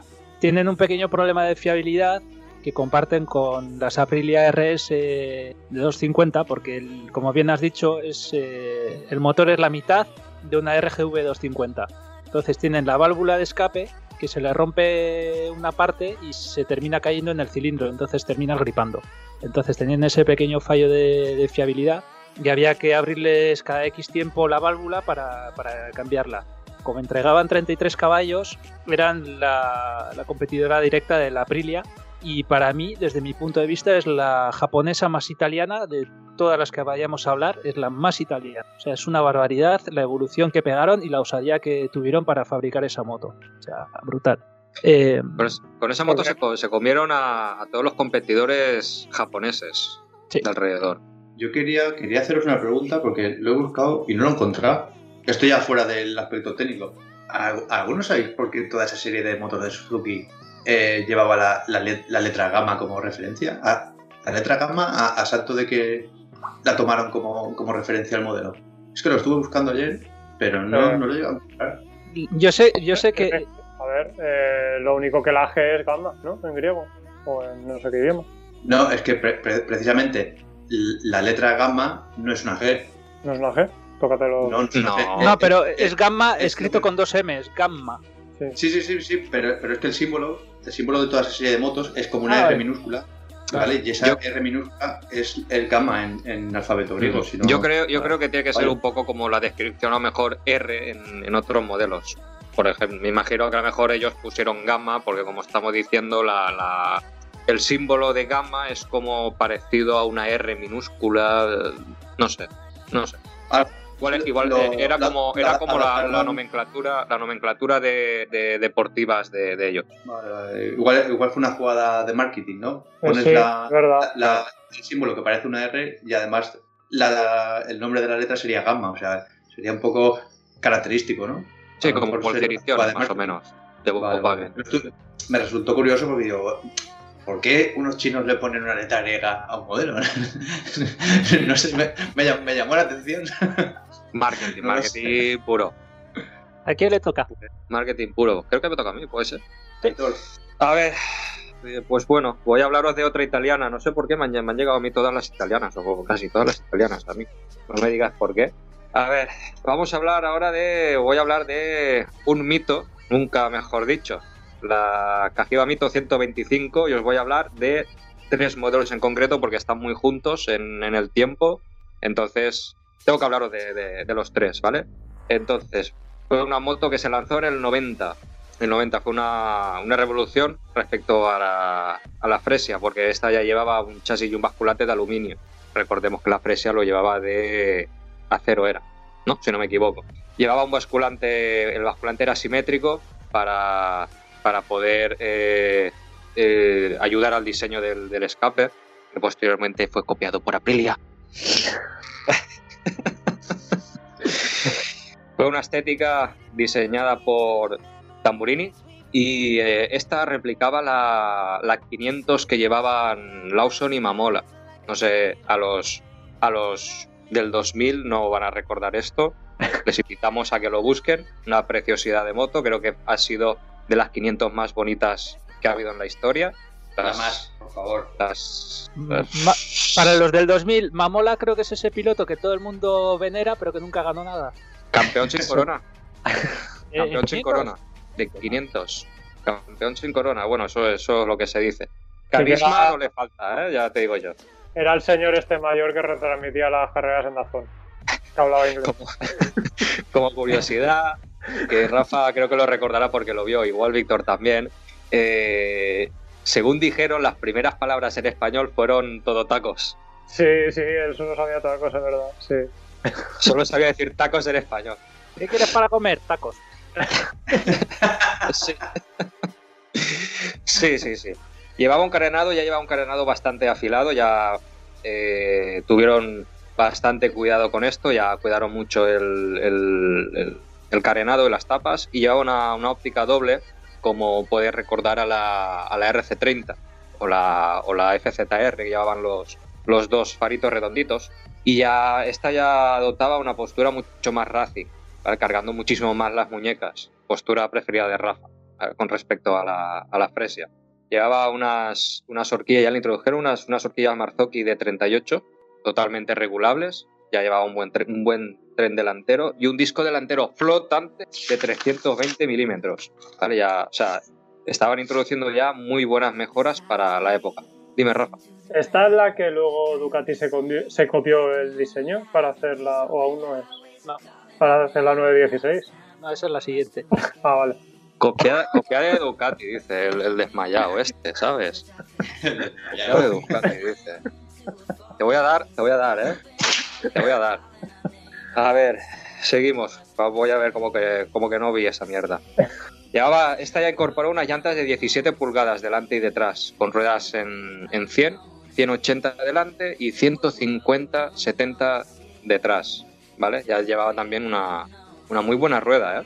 Llevaba el motor, un motor derivado de la, de la Fresia, la, la Z12R, de lo que hemos estado hablando, que llevaba como una, una mejora, una modificación para subir un poquito más la, la potencia. Nuevo escape rediseñado, carburador de 28, un radiador curvo para aumentar lo que es la, la las dimensiones. Al mismo, al mismo espacio, aumentar las la dimensiones. Y unos nuevos desarrollos de motor también. Pues ya fue una, poco una revolución esta moto, ¿vale? Cuando salió en el 90.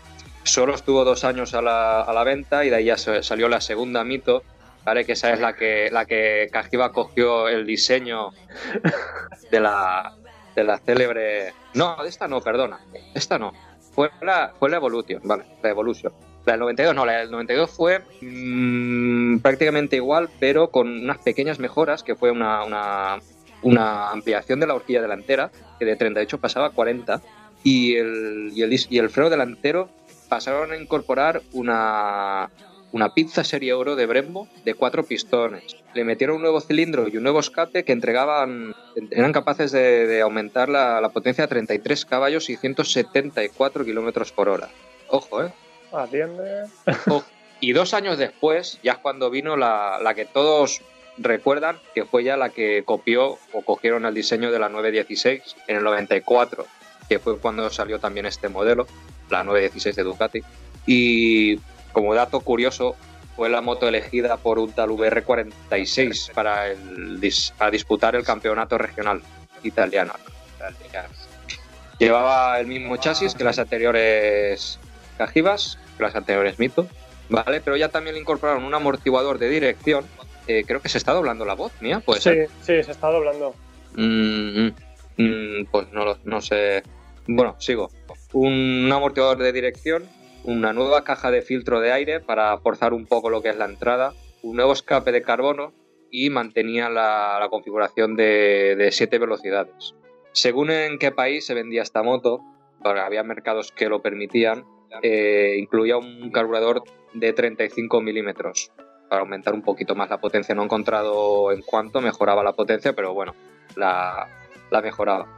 Y esta sí que fue un poco la evolución de esta moto, que esta llevaba el, el, depósito detrás, si no me equivoco, en el colín, puede ser, la última, la, la Evolution. ¿La ¿Os suena? O, pero la que es como la... O igual es, sí, o no, o igual o, la que la llevaba en el depósito era la 50. Sí, era la era, 50, vale, pero, era la sí. 50, la 125 no, la 50 llevaba el depósito detrás en el colín y delante lo que era supuestamente el depósito era un cofre para guardar el casco. Sí, esa era como la, la Derby GPR. Exactamente. Que la, era, era, lo mismo, pero sí, era, era la misma moto, pero cambian, cambiaba el, el nombre. Bueno, pertenecían, me imagino que pertenecían al mismo grupo. Un, un amigo mío la tenía, él tenía la Calliva de, de, 49 y creo que no he subido una moto más cómoda en mi vida. ¿eh? Me lo creo. O sea, eso, una tabla, eh, una tabla es poco, ¿sabes? Tenemos por ranking tendríamos la Goldwing, después Sí. tendríamos una GS y después ya tendríamos la, la Mito, Sí, ¿vale? exacto. Bueno, y después ya está la tuya también, la tuya la MT es, es Eh, eso es un- almíbar puro ir detrás. un poquito más cómoda en la Aeros, ¿vale? ¿Os habéis, ¿Tenéis el disfrute de haber subido alguna Aer- Aeros detrás? Yo sí, pero No, no, no. yo como soy pequeño muy cómodo siempre. No sabías si te- sentarte encima de los tornillos o encima del agujero del depósito de gasolina. Dudabas. Hombre, tenía un- una esponja muy cómoda. Sí, sí. Off topic. Scooters. Váteres.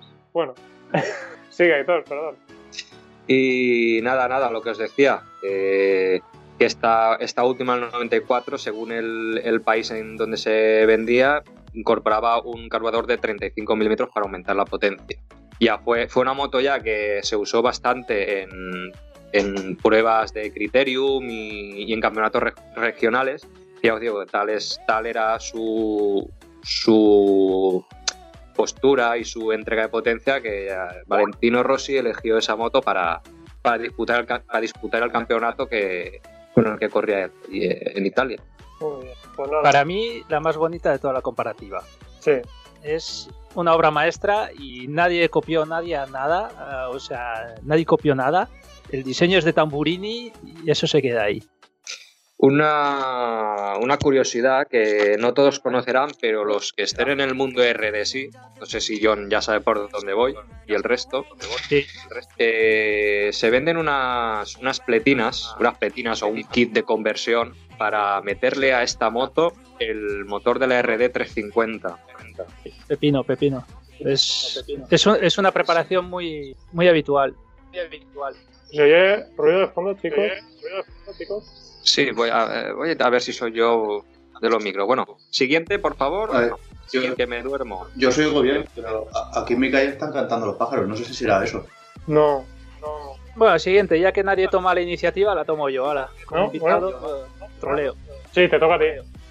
Bueno, eh, ahora os voy a hablar de otra italiana, sería la Gilera SC125 o la Derby GPR, que viene a ser la misma moto, o la última Aprilia RS125, compartieron en la plataforma de alguna manera las tres. Eh, esta Gilera es ya de las últimas 125 que se han comercializado. eh, creo que si, no me si las cifras no me bailan, empezó en el 2002 hasta el 2006-2007.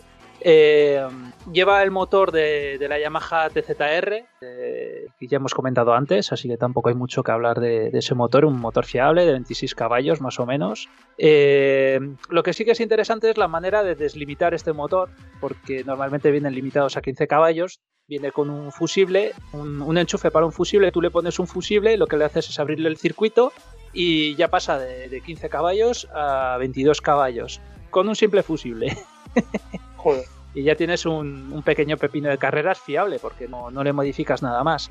Estéticamente me parece también muy bonita, no tanto como la Mini Ducati, pero, pero es una moto imponente, es muy afilada, con los retrovisores que le salen del carenado delantero, eh, formas muy angulosas. Y luego tiene el escape, volvemos a tener el escape en el colín otra vez, le sale, le sale detrás de- del culo del pasajero. Eh, suspensiones, eh, creo que trae un- una suspensión de 43 milímetros en la parte delantera, una horquilla de 43 milímetros invertida, monoamortiguador trasero, el, el basculante es un basculante sencillo con un pequeño refuerzo, no trae violetas, eh, pero bueno, es, es una moto muy chula, es, es incómoda porque tiene un sillín que es justo un trocito de espuma con una forma un poco especial en, en forma de trapecio, con unos cortes muy rectos y yo he probado la versión Naked. Me pareció una moto muy cómoda en su versión Naked. En versión Sport carenada no creo que sea tan tan cómoda porque como va con los semimanillares vas muy echado para adelante y no ofrece prácticamente protección aerodinámica. Pero es, es una moto para mí muy chula también. Y así ya... Pues, pues no te voy a decir que no. Sería una de las que tendría yo en, en el garaje. Para, si tuviera dinero, tiempo y, y sitio, o sea, todo. Por si le interesa a alguien, tienen el pequeño fallo de, de la pintura. Se les, se les salta muy fácilmente la pintura. Tienen, no sé, no sé qué les pasó a Gilera Derby, que, que no pintaban bien estas motos y, la, la, pintura sufre mucho con el tiempo. Si vais a ver alguna, está, está la pintura muy estropeada. La decoración que más me gusta es la, la, West, que es en plan gris, así con West escrito en el lateral, la marca de, de tabaco. Y luego hay otra que es Matisse, que es en plan blanco-rojo, que también está bastante chula. Claro, está, está muy guapa ¿eh? esa decoración. Bueno, siguiente. Vale, eh, por cronología, o sea, me tocaría a mí, pero por cronología creo que tiene que hablar Aitor, ¿no? Por cronología tengo que hablar yo. Hombre. Ah, sí, me toca a mí. Eh, yo la, la, siguiente que tengo es la Aprilia Extrema, ¿eh? Pues eso, y la siguiente voy yo. bueno, o no tiene por qué porque eh, la, la, siguiente que tenía Víctor, ¿cuál es? Esto está muy mal organizado, no me jodas. Ya. Bueno, A pues ver. me pongo yo si queréis. Ponte tú. Pues a ver, eh, estaríamos hablando de la Aprilia RS Extrema. Bueno, el nombre ya lo dice todo, ¿eh? Joder. Se fue lanzada en el 92 esta moto y fue el relevo natural de la, de la AF1. No sé si me imagino que los más culturetas sabrán cuál es, John. Sí. Perfectamente, la F1. Y esta moto pues ya venía con un chasis de doble, de doble viga de aluminio y basculante tipo banana también. Fue un, ya un carenado envolvente y, y afilado, ya cuidaban los detalles eh, aerodinámicos.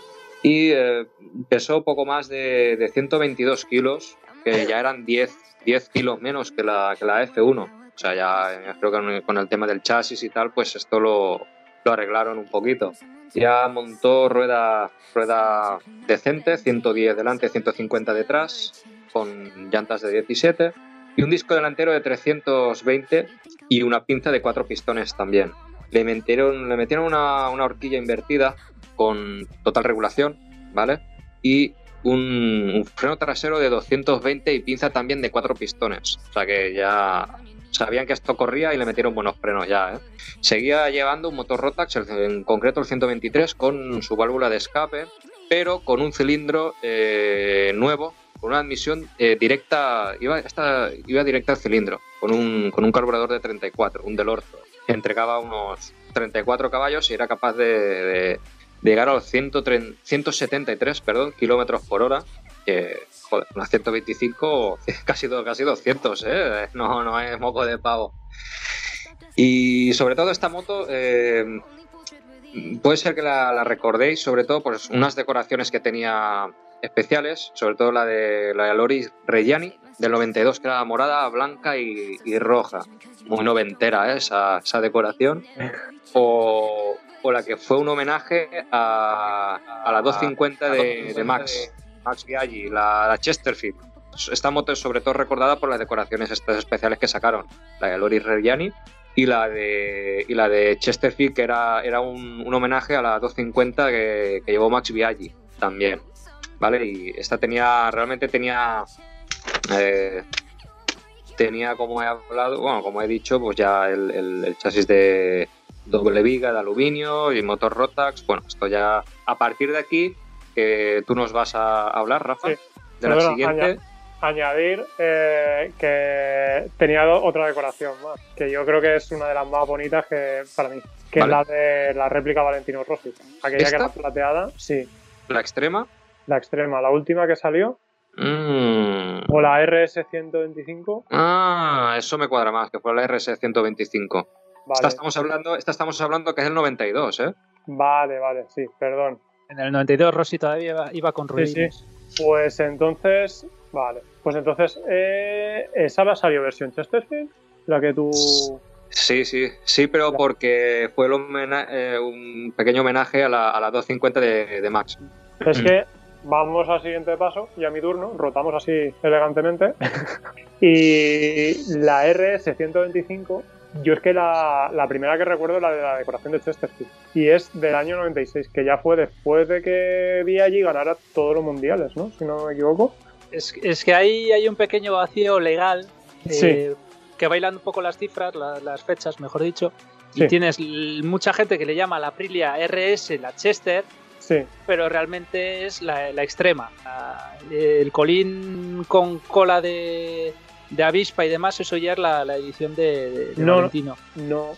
Eh, No, no, hay Es una, que hay un salto entre las dos. hay una RS problema es que- 125, perdón, Víctor, hay una RS 125 que en el 96 salió réplica, réplica de Chesterfield, que es la que recuerdo yo, y la del 98, si no recuerdo mal, que fue la última RS-125 sin culo de avispa, Eso sí que, sí que salió con réplica Rossi. Salía réplica Rossi y réplica Arada. Eh, eso te iba a decir. Ahí el problema de- esos dos o tres años, 95, 96, 97, es que está la que se vende con el diseño de Valentino, la que Sí. se vende con el diseño de Arada y la, y la, y la Chesterfield, que sería la de la de, la de Biaggi. Entonces, eh, si no recuerdo mal, estaba, estaba negra con el cartelito de Chesterfield, luego estaba también negra con las letras japonesas, que era Sí, la de de Arada. Aradas, y luego también estaba la que tú dices, que serían tres colores, que sería la, la justo la de réplica de Valentino que dices tú, que Sí, sería que era la, rojita, la gris y, rojita gris y el color ese que no es ni morado ni azul, ¿no? que era la, 46, la decoración de nuestro zurro. Era. esa. Sí. Pues bueno, pues vamos hasta el 96. Y nos vamos a la RS-125 que, que empezaron a montar, o, o ya en la otra lo montaron motor rotas. Sí, motor rota de 122, ¿vale? Con un 34 del orto y por lo que se dice es eh, la que más la que más huevos tiene, ¿vale? es la máxima evolución de ese motor. Y lo que hemos dicho, salió en decoraciones de Chesterfield, de Arada, de, de Capirosi de la época, creo que no salió. ¿Vale? Todos recordamos el Mundial Capirosi y Arada, lo que, lo que ocurrió, el Mundial de dos y medio. Creo mundial, que mundial de Arada, dices. Sí, el Mundial de Arada. Re- Eh, Recordemos que es comisario de sí, seguridad de MotoGP hoy en día. Pues, pues creo que, que versión de, de Capirosi no salió. Y la, la de Nostra Zurro de 125 de Rossi. Que yo recuerdo que en 96, y yo soy del 82, yo tenía 14 años y era como, no sé, eh, el tope para mí. O sea, eso era Dios, ¿vale? en cuanto a motos. Yo la veía y no sé si llegué a ver alguna de Nastro Zurro, creo que sí. Eh, la que sí que vi, volvemos a un poquito atrás a la 49, que la tenía un conocido mío, y tenía la 49 de Chesterfield, que no sé si la que recordáis, la de basculante monobrazo. Y vamos, eso era, era el masca de la, de la organización, ¿vale? Todo, todas las niñas iban detrás de él para subirse en el colín de la RS. Y sí, perdón, en el colín. Una. Vamos con, con, con las de esto de abuelo cebolleta, ¿vale? sí, sí, Tenía, yo tenía un colega que tenía una, una TZ, una TZR50, la, la, ay, la decoración, la negra y amarilla. Era la Sí. Thunder, Thunder Kid, Thunder Kid. la Thunder Kid. Eh, pues este amigo mío le, le metió el basculante y la rueda trasera de una Chesterfield. La madre que lo parió. Sí, sí, pero eh, claro, eh, no sé si recordáis que las la TZR con- llevaba el bueno lleva, llevaba el motor el Minarelli Sí, que el- el- la cadena salía por la izquierda, lado izquierdo. Vale. ¿Qué pasa? La Chesterfield sale por la derecha. Ah, ¿Sí? sí, sí, sí, sí, sí. Entonces, ¿qué tuvo que hacer? Para darle la vuelta, le soldó, le soldó dos soportes para el amortiguador trasero. Sí. O sea, yo estaba, estaba llorando sangre ahora mismo. Eh, Sí, Perdona. sí, no, sale por sí. izquierda. No, es en la 125. Eh, la 125 sale por la derecha, la cadena. Claro, y en la 49 sale por la izquierda. Claro, le tuvo, Ahí- que dar la, le tuvo que dar la vuelta al basculante. ¿Me- ¿Entiendes lo que quiero decir? Sí, sí, sí. Hay, hay, una, hay un modelo de esos que lleva monobrazo y, y va como, la, como las BMWs. Va montado al revés. No. En la, sí. Sí, pero, esas son las futuras. La futura, a ver si me he mezclado yo. Sí. Sí, es la A ver si me F1 está Futura 125 que lleva el monovasculante, que lleva la cadena por la derecha también. Pues, pues será esa. El- Será esa porque es que básicamente la RS es la evolución final de la futura y de la no sé qué, entonces igual le estamos mezclando, pero sí, a- antiguamente era, había un modelo que era, llevaba ese basculante y lleva, como digo, como los alemanes. Ah, pero Eh, me, imagino, me imagino que el colega de Aitor hizo el chanchullo ese y, y en la época, pues. mire, no, ¿lo ves? No. A ver, eh, que esa es la 125, eh, la ver, 50, es- perdón. Esa es la 50. esa es la 50. Pero sí, claro, la pero, cadena a la izquierda, sí. claro, pero es que la 50 lleva motor Binarelli también. Claro, yo te estoy diciendo de la, de la 125. El, el- el- Ah, la- claro, es que, es, que no, es que no me escuchas cuando hablo, Rafa. No, no, así no. no. así no podemos funcionar como, como ¿Ves? pareja. Así no puede ser. Divorcio, divorcio. Problemas en el paraíso. Eh, yo lo siento mucho, pero me voy con el que tenga la Ducati. Pues te vas a tener que, que pelear con Rafa. No, mentira, con Víctor. Con Víctor. Ah, con Víctor no hay problema. no- no- nos eh, repartimos un fin de semana cada uno. Bueno, va, que nos perdemos, Bueno, lo que decía. Sí. Le, le puso basculante de Aprilia Chesterfield 125 que sale sí. la cadena Ah, por la derecha. Vale, le, dio el vale. bas- le, dio, le dio la vuelta al basculante y tuvo que soldarle dos pletinas como para hacer de, de soporte para, para el amortiguador. Y, y lo puso y lo puso y la TCTR quedaba cantosa que te cagas. Ahora, eso tenía holguras y por todos los lados, ¿sabes? Cogía la moto, la levantabas y tenía más juego que... Sí, sí, sí. Pero se lo puso, se lo puso. Sí, A sí, ver, bueno. Y ahora que hemos ver. entrado en las gitanadas, ahora que hemos entrado en las gitanadas, se le metía también a las Rieju RR y RJ. Atento, porque esto no lo habrá vivido John, me imagino. Eso solo pasa en Valencia, no llega aquí. Sí, Sí, sí, sí. Coge- cógete, cógete la silla. Se le metían eh, el, el- a, las, a estas motos se le, mete- se le metían las horquillas y, la, y el basculante y las ruedas de TZRs. Entonces puedes imaginar el engendro de moto que se quedaba.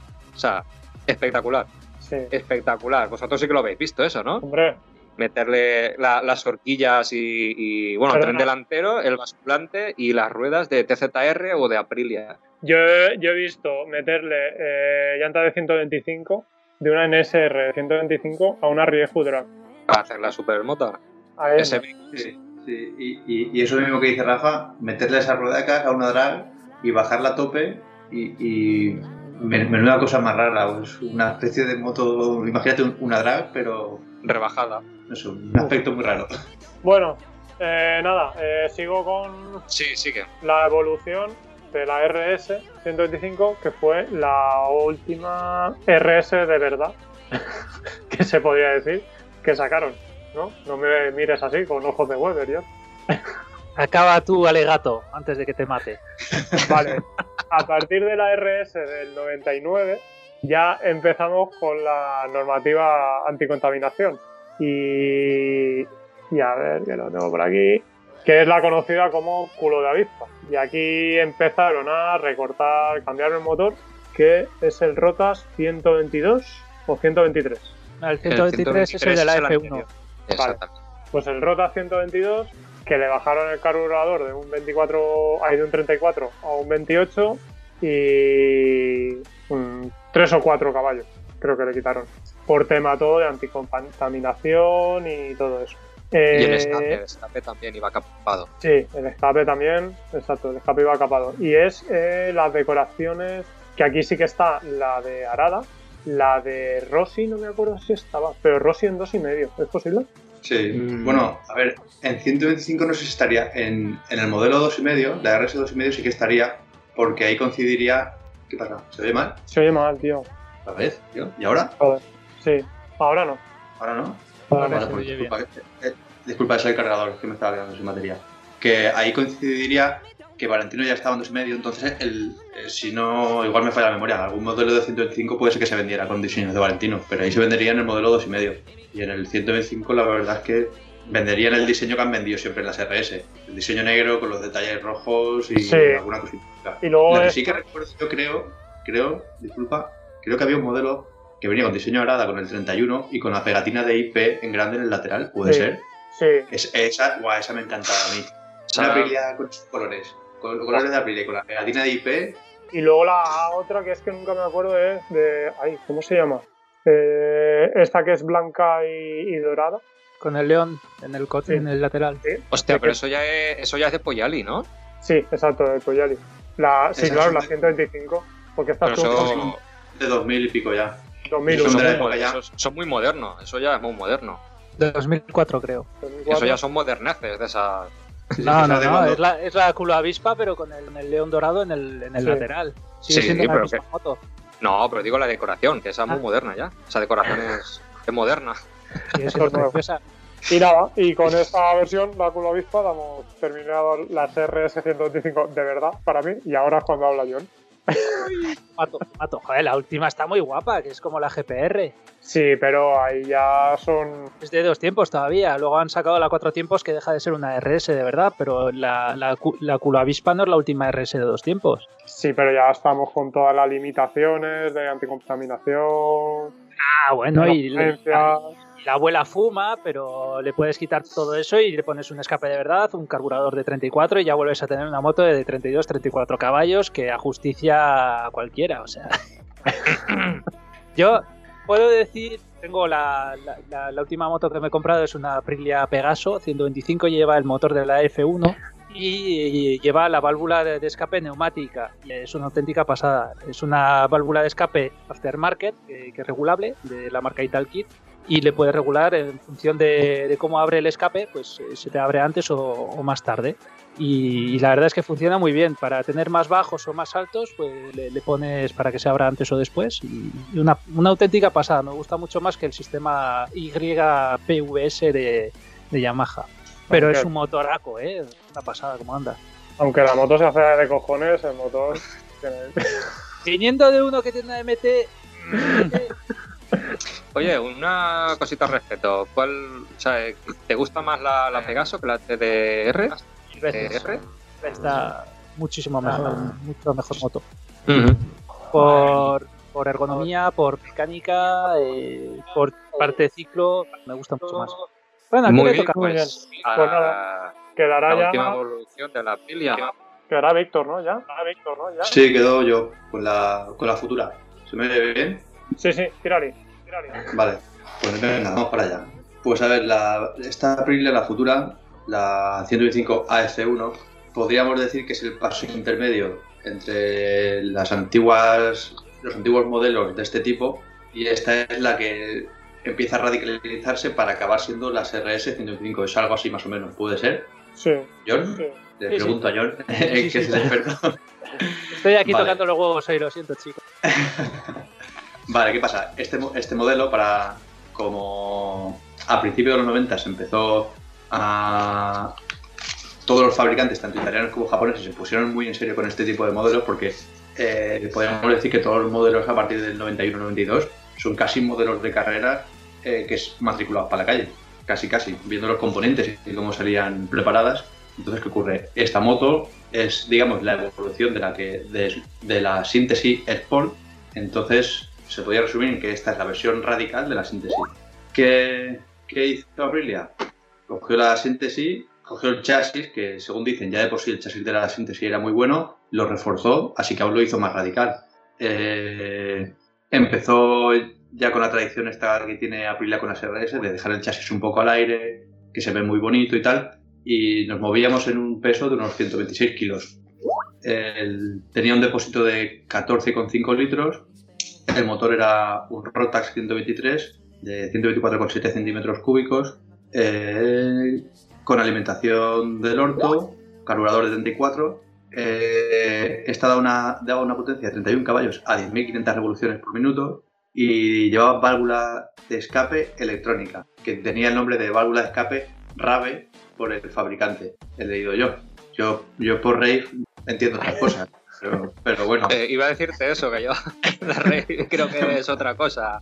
Sí, yo me lo he pasado bien ahí, así que me imagino que no estamos pensando en la misma. Eh, ¿Qué más? Eh, disponía de un cambio de marcha de, de ese, de ese- El chasis, como decía, era un doble viga estampado de, de aluminio y traía un amortiguador trasero, era un amortiguador regulable en precarga. Y horquillas, aquí me he hecho un poco el lío, no sé si me he hecho el lío o es que no he encontrado bien la información, pero puede ser que la- los, el pri- los primeros modelos de la F1 fue- fuesen con barra convencional de 38, sin regulaciones ni, ni, ni nada. Y Mm. luego las cambiaron a horquilla invertida. Ya un poco más adelante, sobre el, sobre unos años más adelante. Los frenos teníamos uno, unos señores, un señor sistema de, con, con un disco de 320 milímetros, con bomba de freno, con depósito aparte, y las pinzas eran de cuatro pistones. Y luego detrás teníamos, eh, disponíamos de un disco de 240 con doble pistón. Eh, a ver, disculpar, ¿esta en qué año sale? Que no, no lo tengo aquí apuntado. Vale, este modelo sale en el, en el 90, ¿vale? Con, estas características, y en el 91 le aplicaron un, otro pequeño lavado de caras, como estábamos, como veníamos hablando, con todo el empuje de, de, todos los fabricantes yendo un poco a más, pues eh, todos los años había renovaciones en, todos los modelos, ¿vale? A esta le tocó el 91 y lo que hicieron fue cambiaron el, cilindro, cambiaron el cilindro por, por eh, a ver, hostia, no lo he apuntado. Me suena que cambiaron el cilindro por, por el de otro motor Rotax para mejorar el rendimiento y alcanzaron 33,44 caballos, 11.500 revoluciones. Le montaron horquilla invertida con barras de, de 40, eh, mejoraron las soldaduras, no por nada, eso, según he leído, lo único que hacía es que hicieron unas soldaduras más bonitas y como estaban al aire, pues quedaban mejor. Eh, las ruedas empezó montando ya eh, neumáticos de 100 por 80 en 17 delante y 130 70 17 detrás y los cambiaron en, en esta mejora a 110 eh, 70 17 delante y 140 70 17 detrás.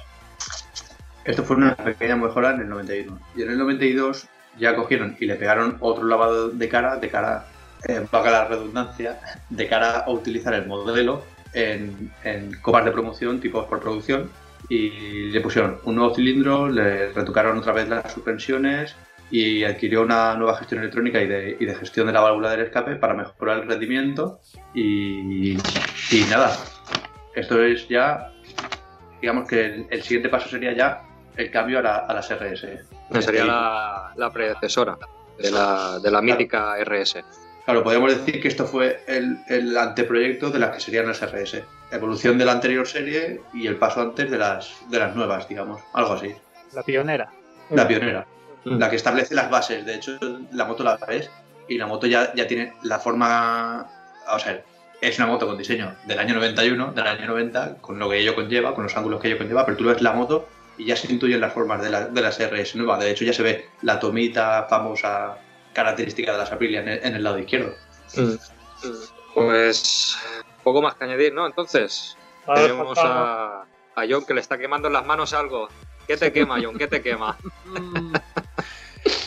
Os quiero traer una marca que es muy desconocida en España eh, y que no sé si. Bueno, no, estamos hablando de motos míticas de 125 y tal, esta no es mítica, pero me parece que es digna de, de, de nombrarla aquí. Eh, forma parte de, de una, una, una, digamos, una densa familia de motos deportivas, eh, porque comparte motor y partes eh, de diseño con otras, que Aitor me dirá con qué modelo.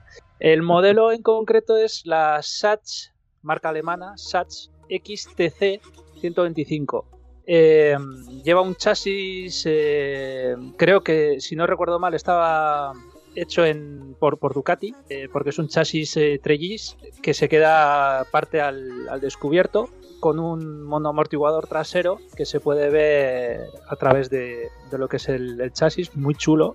Luego lleva unos frenos de delanteros muy imponentes de casi 320 milímetros. Ya está, ya está viene bien equipada con, con unas horquillas hidráulicas también de, creo que eran de 40 milímetros, horquillas hidráulicas sencillas, suspensión delantera normal. Eh, mecánica, lleva mecánica Yamaha, lleva el motor de, la TZR también, pues con unos 26 caballos, un 6 velocidades. Y, y, bueno, pues pesa unos 123 kilos, pero lo, lo, lo, más interesante de esta moto es que es una moto que, que, tiene una estética muy muy agresiva para ser una 125. Tiene lo que es la parte del asiento es justo una espuma que le han puesto ahí encima de, de lo que es el carenado. O sea, tienes que acabar con un tono. Es una pasada, ¿eh? Es una puñetera espumita. Eh, es, a mí me, me, encanta, me parece una preciosidad de moto, ¿eh? Sí, sí, o sea, sí pero no se conoce aquí en España. Aquí en España os llegó el modelo de cuatro tiempos, que tiene se diferencia porque la de dos tiempos sale el escape por el lateral y la de cuatro tiempos tienes el, el escape que te sale por el colín. Eh, ya te digo, Aitor sabrá decirme de qué modelo de Ducati ha sido la copia, porque esta sí que se puede decir eh, clara y abiertamente que es una copia. Pues, si te digo la verdad, me recuerda un poco más a la, a la MV, ¿eh? Un poco también porque lleva, lleva decoración copiada de la MV Agusta pero a ver, por lo que estoy viendo, por lo que Pero estoy. El, el, el, depósito. ¿El depósito no es como la tuya? ¿Puede ser, ¿El John? tanque? Sí. ¿Como la mía? No como la de Aitor. Sí, es que es eso, tiene Mm, partes de ah, tiene... sí. Así tan, tan plano y tan recto. Es- sí, le tiene un aire, pero por ejemplo las tapas laterales eh, las veo muy parecidas a la Super Sport, la del 2000 y poco, así como un poco alargadas hacia atrás y tal. Y a ver, el chasis, el chasis sí, es muy parecido también al de la Super Sport, igual está un poco basada en ella, imagino. Eh. Y luego el- la óptica bifaro delantera. Luego tiene un plexiglass ahí en, vez, en plan de cúpula chiquitina. Y, nada, es, eh, a, mí, a mí es una moto que, me flipa. Se me escapó una hace un tiempo, que la vendían por mil euritos, pero está demasiado lejos, a 300 kilómetros de casa y no puedo ir a verla. Peca un poco de, simplismo en lo que es el basculante trasero, porque le han hecho un apaño, le han metido el amortiguador en un costado y, y a tirar millas. No tiene bieletas ni nada, entonces tiene que ser una moto muy incómoda de llevar, muy rígida. Por lo demás, eh, es una curiosidad que os quería traer aquí. Sí, sí. Es una Eh, moto pues- muy poco conocida y Que sepas que esta curiosidad se ha ganado la portada del programa. Tío, me- impresionante, ¿eh? Pues eh, cuando hablé contigo para hacer el, el programa y tal, mm, pensaba que nos traerías también la, la, la Italjet. No, la, la Italjet, es que eso ya, ya te dije, esa moto había competido en, en- solo en Inglaterra, entonces no, no hay muchos datos sobre ella. Te puedo decir el piloto y tal, pero de la moto como, como características y así no, no, no te puede dar grandes datos porque no hay. No hay. Es, es una Mm. moto de competición única y exclusivamente, no, no se comercializó como moto de calle. Entonces Muy no- bonita también, ¿eh? Por lo que Sí, he visto sí, en las sí, sí. fotos que me pasaste, una pasada también. Pero ya De te digo, solo compitió en, en el Reino Unido. Pues, Pues nada, con esto. pues yo creo que hemos llegado ya hasta aquí. Alguien tiene prisa porque se va a trabajar. y, y nada, vamos a despedir a nuestro invitado de hoy, al señor John. Muchas gracias por Muchas haberme gracias invitado. por- nada, muchas gracias por ayudarnos en, en este mundo de los dos tiempos, que nosotros, pues como puedes ver, solo hemos tocado cuando éramos pequeños y no teníamos partner. Como yo. Y nada, todo, y nada, todo un placer y, y que te va y nada, que la jornada laboral pues te vaya, sea, sea leve, vaya, vaya. Después de esta charla interesante, eh, creo que voy a ir con una sonrisa de oreja. Muy bien. Bueno, yo, Estupendo. muchas gracias. Pues nada, muchas gracias y Rafa, ¿dónde, Bueno, a ver. Eh, eh, me oigo por ahí un poco entre medias. A ver, ¿dónde, ¿dónde nos encuentras tú, Aitor? Te toca decirlo así. Pues a ver, nos pueden encontrar en, en- Ay, que se me ha ido la pinta, que no me sale el nombre ahora. En Instagram, nos pueden encontrar en Instagram. Ah, no, bueno, eso es donde nos pueden ver. Bueno, va la pinza ya. Bueno, Sí. Nos pueden oír, nos pueden oír en iBox, en Spotify y Apple Podcast. Que recordemos que ya no es iTunes, Sí. ¿no? Rafa, tú que eres del mundo, No, yo El no soy mundo- del mundo Apple, perdona. Ese del mundo de la manzanita. Sí, sí, sí, sí. Pues nada, buscándonos si, si rompe que rompa, ahí, ahí nos encontrarán. Eh, los, los últimos los últimos podcasts ya comentó Rafa que por tema burocrático se iban borrando de, de, de Spotify y de, y de Apple Podcast. ¿No era así, Rafa? Sí, de Apple Podcast y de Spotify, los primeros, no los primeros, los primeros están borrando. Así que si queréis oírnos, todos de verdad, en, o sea, todos los que hay en iVoox. Y luego también estamos ahora, se me olvidó decirlo, no sé por qué, miré en Google Podcast y también aparecemos por ahí, ¿vale? Por si alguien nos quiere buscar por ahí. Vale, Estupendo. y Eh, a ver, eh, tenemos unos ruidillos por ahí y he tenido que cortar a Víctor el sonido. Eh, nada, encontrarnos ahora, nos podéis encontrar en si- y luego en Instagram, Twitter y Facebook como si rompe que rompa barra baja podcast. Y luego, y, Estamos de y- estreno. vas a decirlo tú. sí, lo digo yo, tenemos canal de Telegram de un chat que hemos abierto ahí. Poquito a poquito vamos creciendo. A ver si vemos aparecer algún troll por ahí algún día. y tenemos también el canal para los directos, ¿vale? Eh, el chat de conversación es si rompe que rompa grupo, ¿no? No me equivoco. Exactamente. Y el de los directos, si rompe que rompa directos. sea, lo hemos puesto lo más fácil posible. No, sí, lo- nos hemos calentado mucho la cabeza, la verdad. Yo la tengo exprimida, la cabeza. Así que nada, eh, chicos, nos vamos despidiendo. A ver, Víctor, ¿puedes abrir el audio? No. no, no No, puedes no, abrirlo. no, no está. No está. Víctor no está. Nada, chicos, un placer. Bueno. Muchas gracias de nuevo a John por apoyarnos en, en el, en el podcast de dos tiempos. Y nada, chicos, un abrazo y, y cuidaros. Hasta luego.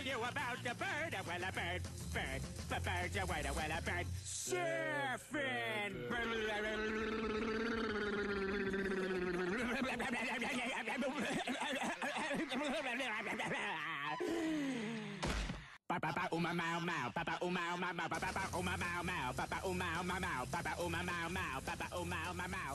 Uma mau, mau. Papa uma uma mau, papa